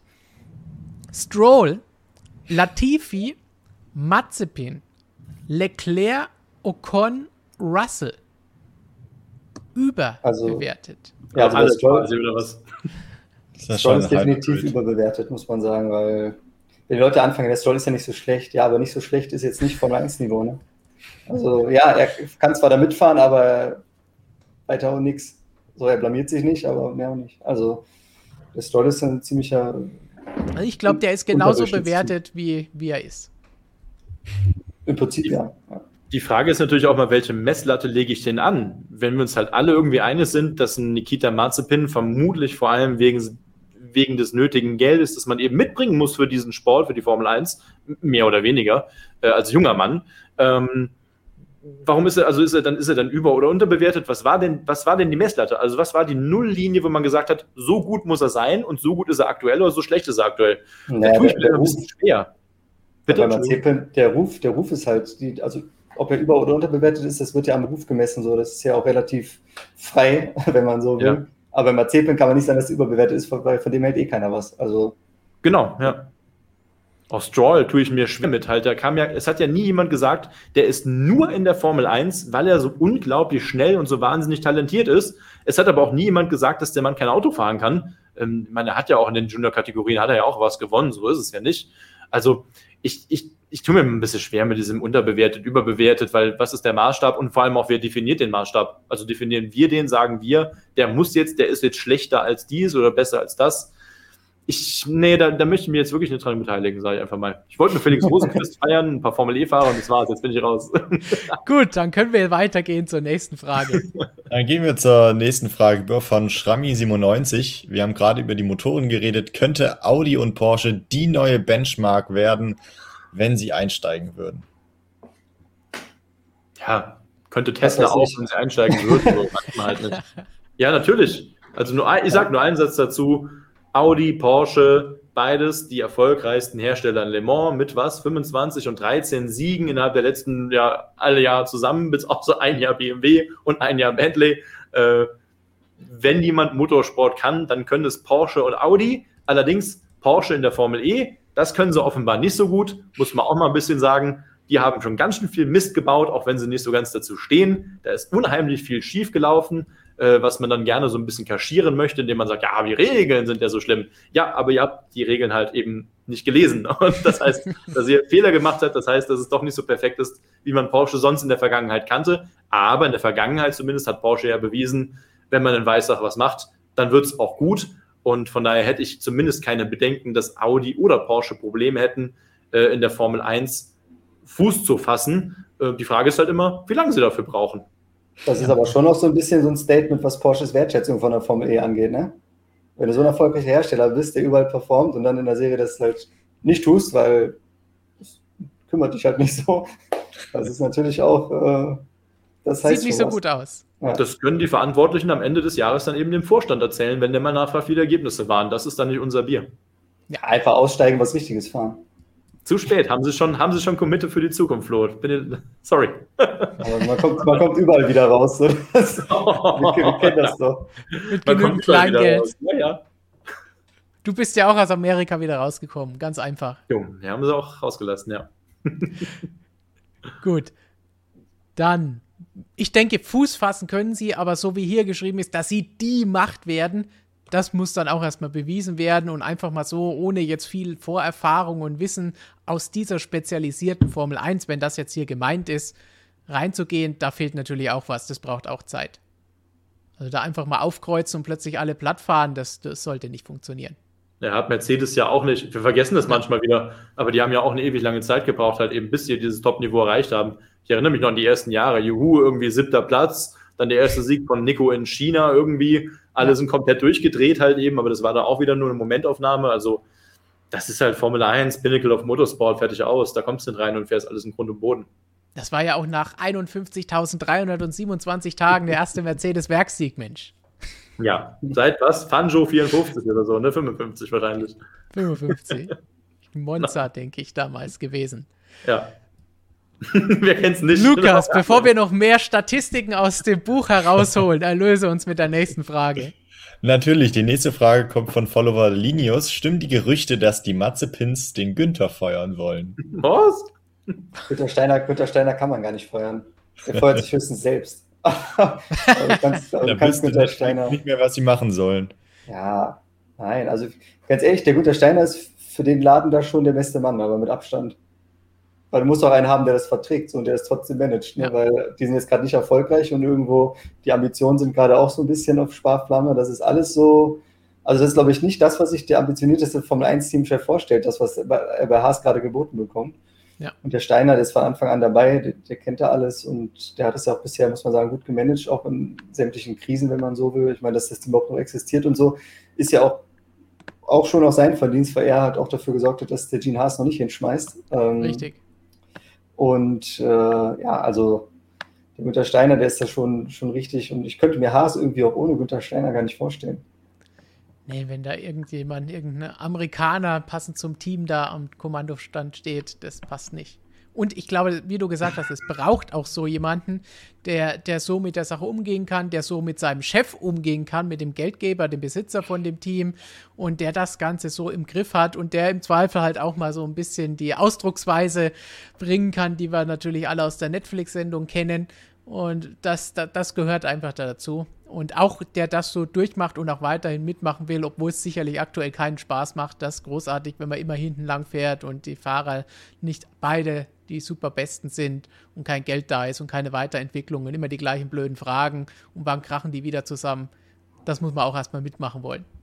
Stelle mir gerade vor, bei so einem amerikanischen Teamchef, der erstmal guckt, wo er am besten die Spotter irgendwo auf dem Dach platziert und so guckt halt eben, wie kann er die am besten dann durchs Rennen managen. Das sind doch nicht 500 Meilen und man hätte gar keinen Spotter gebraucht. Ähm, das ist schlecht fürs Budget Cap, wenn sie dann die Spotter bezahlen. Schwierig, ja. Schwierig. Marketing. Ganze Marketing. Der kriegt dann so eine Werbebande in die Hand, Ami-Style, äh, wenn er auf dem Dach steht. Nein, ähm, wo, wo, kommt denn dieses Gerücht her? Ich habe dieses Gerücht noch nicht gehört. Ist das, ist das, erzählt man sich das gerade so im, im, Gossip der Formel 1 äh, Paddock, dass die Mazepins den, den, Haas, den äh, Steiner weghaben wollen? Hab das noch nie gehört, jetzt ehrlich gesagt. Es kamen mehrere bei den Instagram-Fragen, mehrere. Ich glaube, RTL hat das wohl vermeldet. Ah ja, okay. Gut.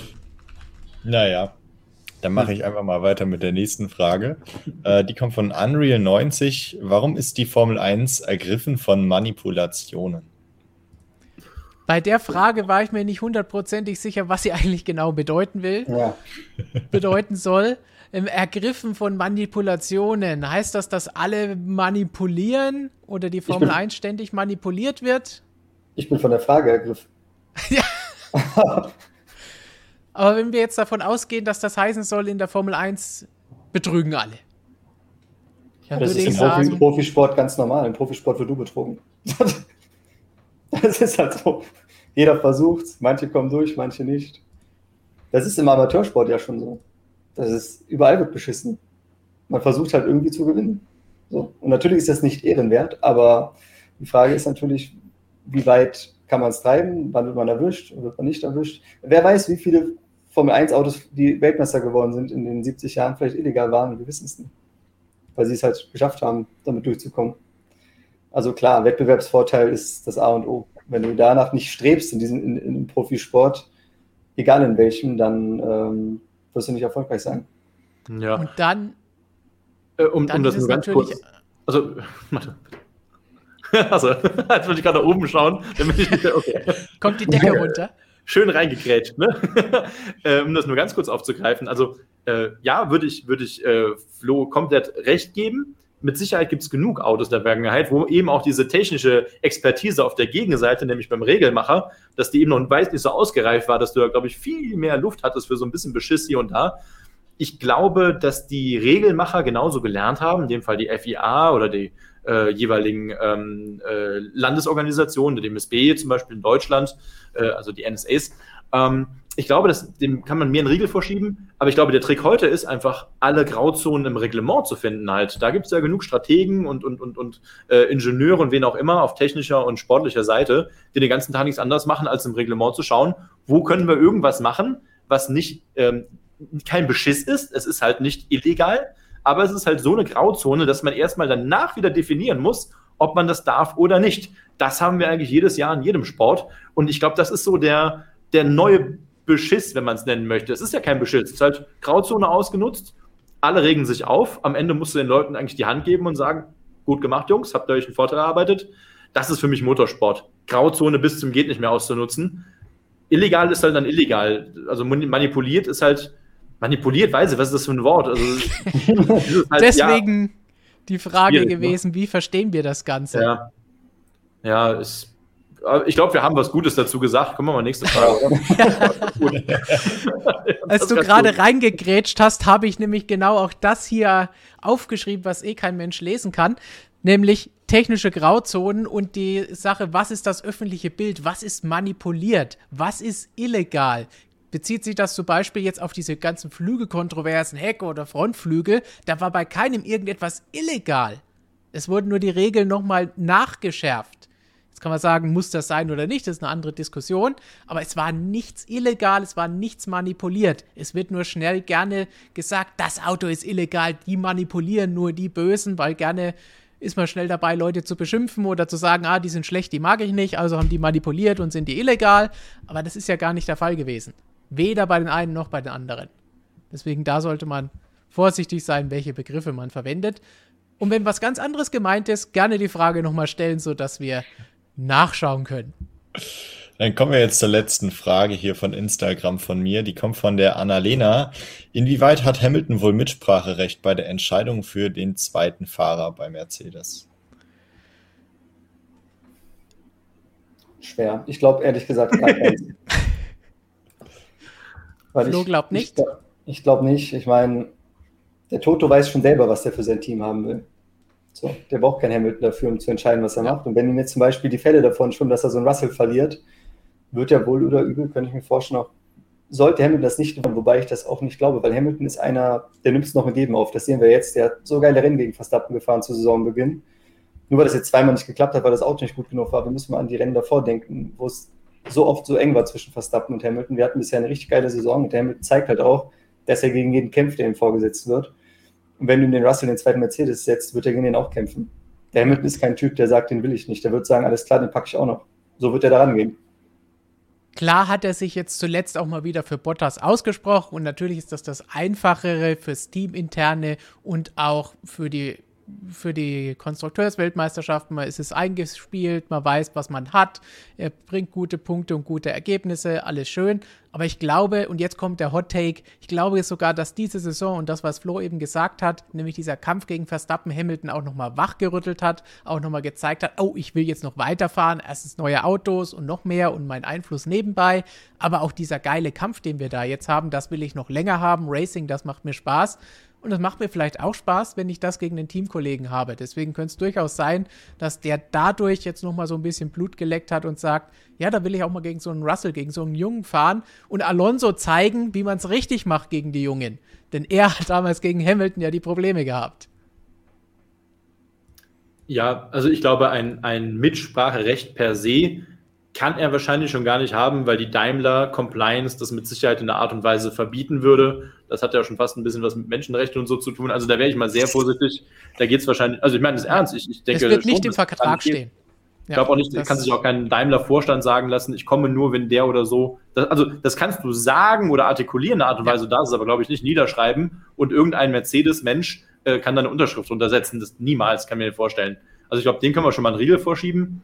Also nicht so wie Stammplatzgarantie im Fußball, wo du halt eben keinen Hersteller dahinter hast. Ne?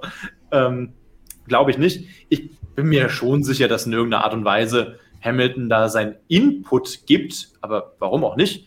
Aber ich gebe dem Flo zu 100% recht. Der Toto Wolf weiß schon sehr genau, wie er diesen Input und wie er die Stimmung auch in einem Team äh, aufnehmen muss und dann das Beste fürs Team am Ende draus macht. So, also, boah, ich glaube, das ist immer ein bisschen zu hoch bewertet, dieses, wie viel, wie viel Mitspracherecht hat ein Fahrer beim anderen Fahrer.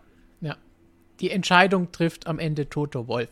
Klar ja. spricht er mit Lewis, spricht er mit Schofflin, spricht er mit Ola, spricht er mit allen im Team, spricht er mit Bottas und Russell. Aber die Entscheidung trifft der Geschäftsführer, der Teamchef, derjenige, der da das Ganze zu verantworten hat. Ich erinnere mich eigentlich nur an einen Fall, wo das mal ein Fahrer gemacht hat, vertraglich geregelt. Alan Prost, als er ah. zu Williams gegangen ist damals, hatte er in dem Williams-Vertrag eine Klausel drin, dass Senna nicht der zweite Fahrer wird. Und Senna wollte aber dann zu Williams, als Honda bei McLaren ausgestiegen ist und er nicht wusste, was er machen soll. Und dann hat quasi Prost Vertrag blockiert, dass Senna den Williams schon 93 fahren kann. Und da ist der Senna dann auch mal in der Pressekonferenz aus der Haut gefahren, hat den Post Feigling genannt, hat so sein Wasserglas vom Tisch gefegt. So. Ja. Das ist die einzige Situation, die ich kenne, wo ich wirklich weiß, dass ein Fahrer richtig aktiv gesagt hat, mit dem fahre ich nicht. Also, ja. und das hat er wirklich in seinem Vertrag festgehalten, dass der Senna nicht kommen darf. Und ja, so kam es dann auch. Senna durfte dann erst ein Jahr später, nachdem Post weg war, zu Williams. Ja, und das äh, sehe ich so wie Robert, dass das heutzutage sicherlich nicht mehr möglich wäre, von der Klausel her, das so bei Herstellern reinzuschreiben halt beim Autohersteller nicht. Ne? Williams ja. äh, baut halt keine Straßenautos. Die haben können als Privatteam, Rennteam, die können ja mal, was sie wollen halt eben. Ne? Wenn ja. die das heute einem Fahrer reinschreiben, mag sein, aber ein Autohersteller mit Sicherheit nicht. Äh, aber äh, schön, Flo. Ja, hast natürlich vollkommen recht. Ja, sehr gute Anekdote. Hm? So, und dann haben wir noch einen Superchat von vorhin von God Emperor of Terror. Hallo, was denkt ihr, welcher Formel 1-Fahrer wird bis Ende der Saison den größten Sachschaden angerichtet haben? Wünsche noch einen schönen Abend. Puh, ich muss mal überlegen. Hatten wir dieses Jahr eigentlich schon so einen Fahrer, der richtig, richtig weggestoppt also ich mach Die, die, die, die, die einfache, langweilige Antwort ist Bottas und Russell. Ich glaube nicht, dass jemand die beiden überbieten wird.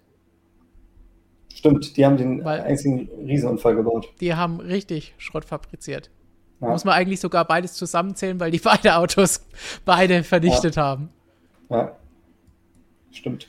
Die sind jetzt im Moment die Spitzenreiter, ja, aber wenn man jetzt mal auf die Saison gerechnet sieht, muss ich jetzt mal gucken, gut, gut in Monaco,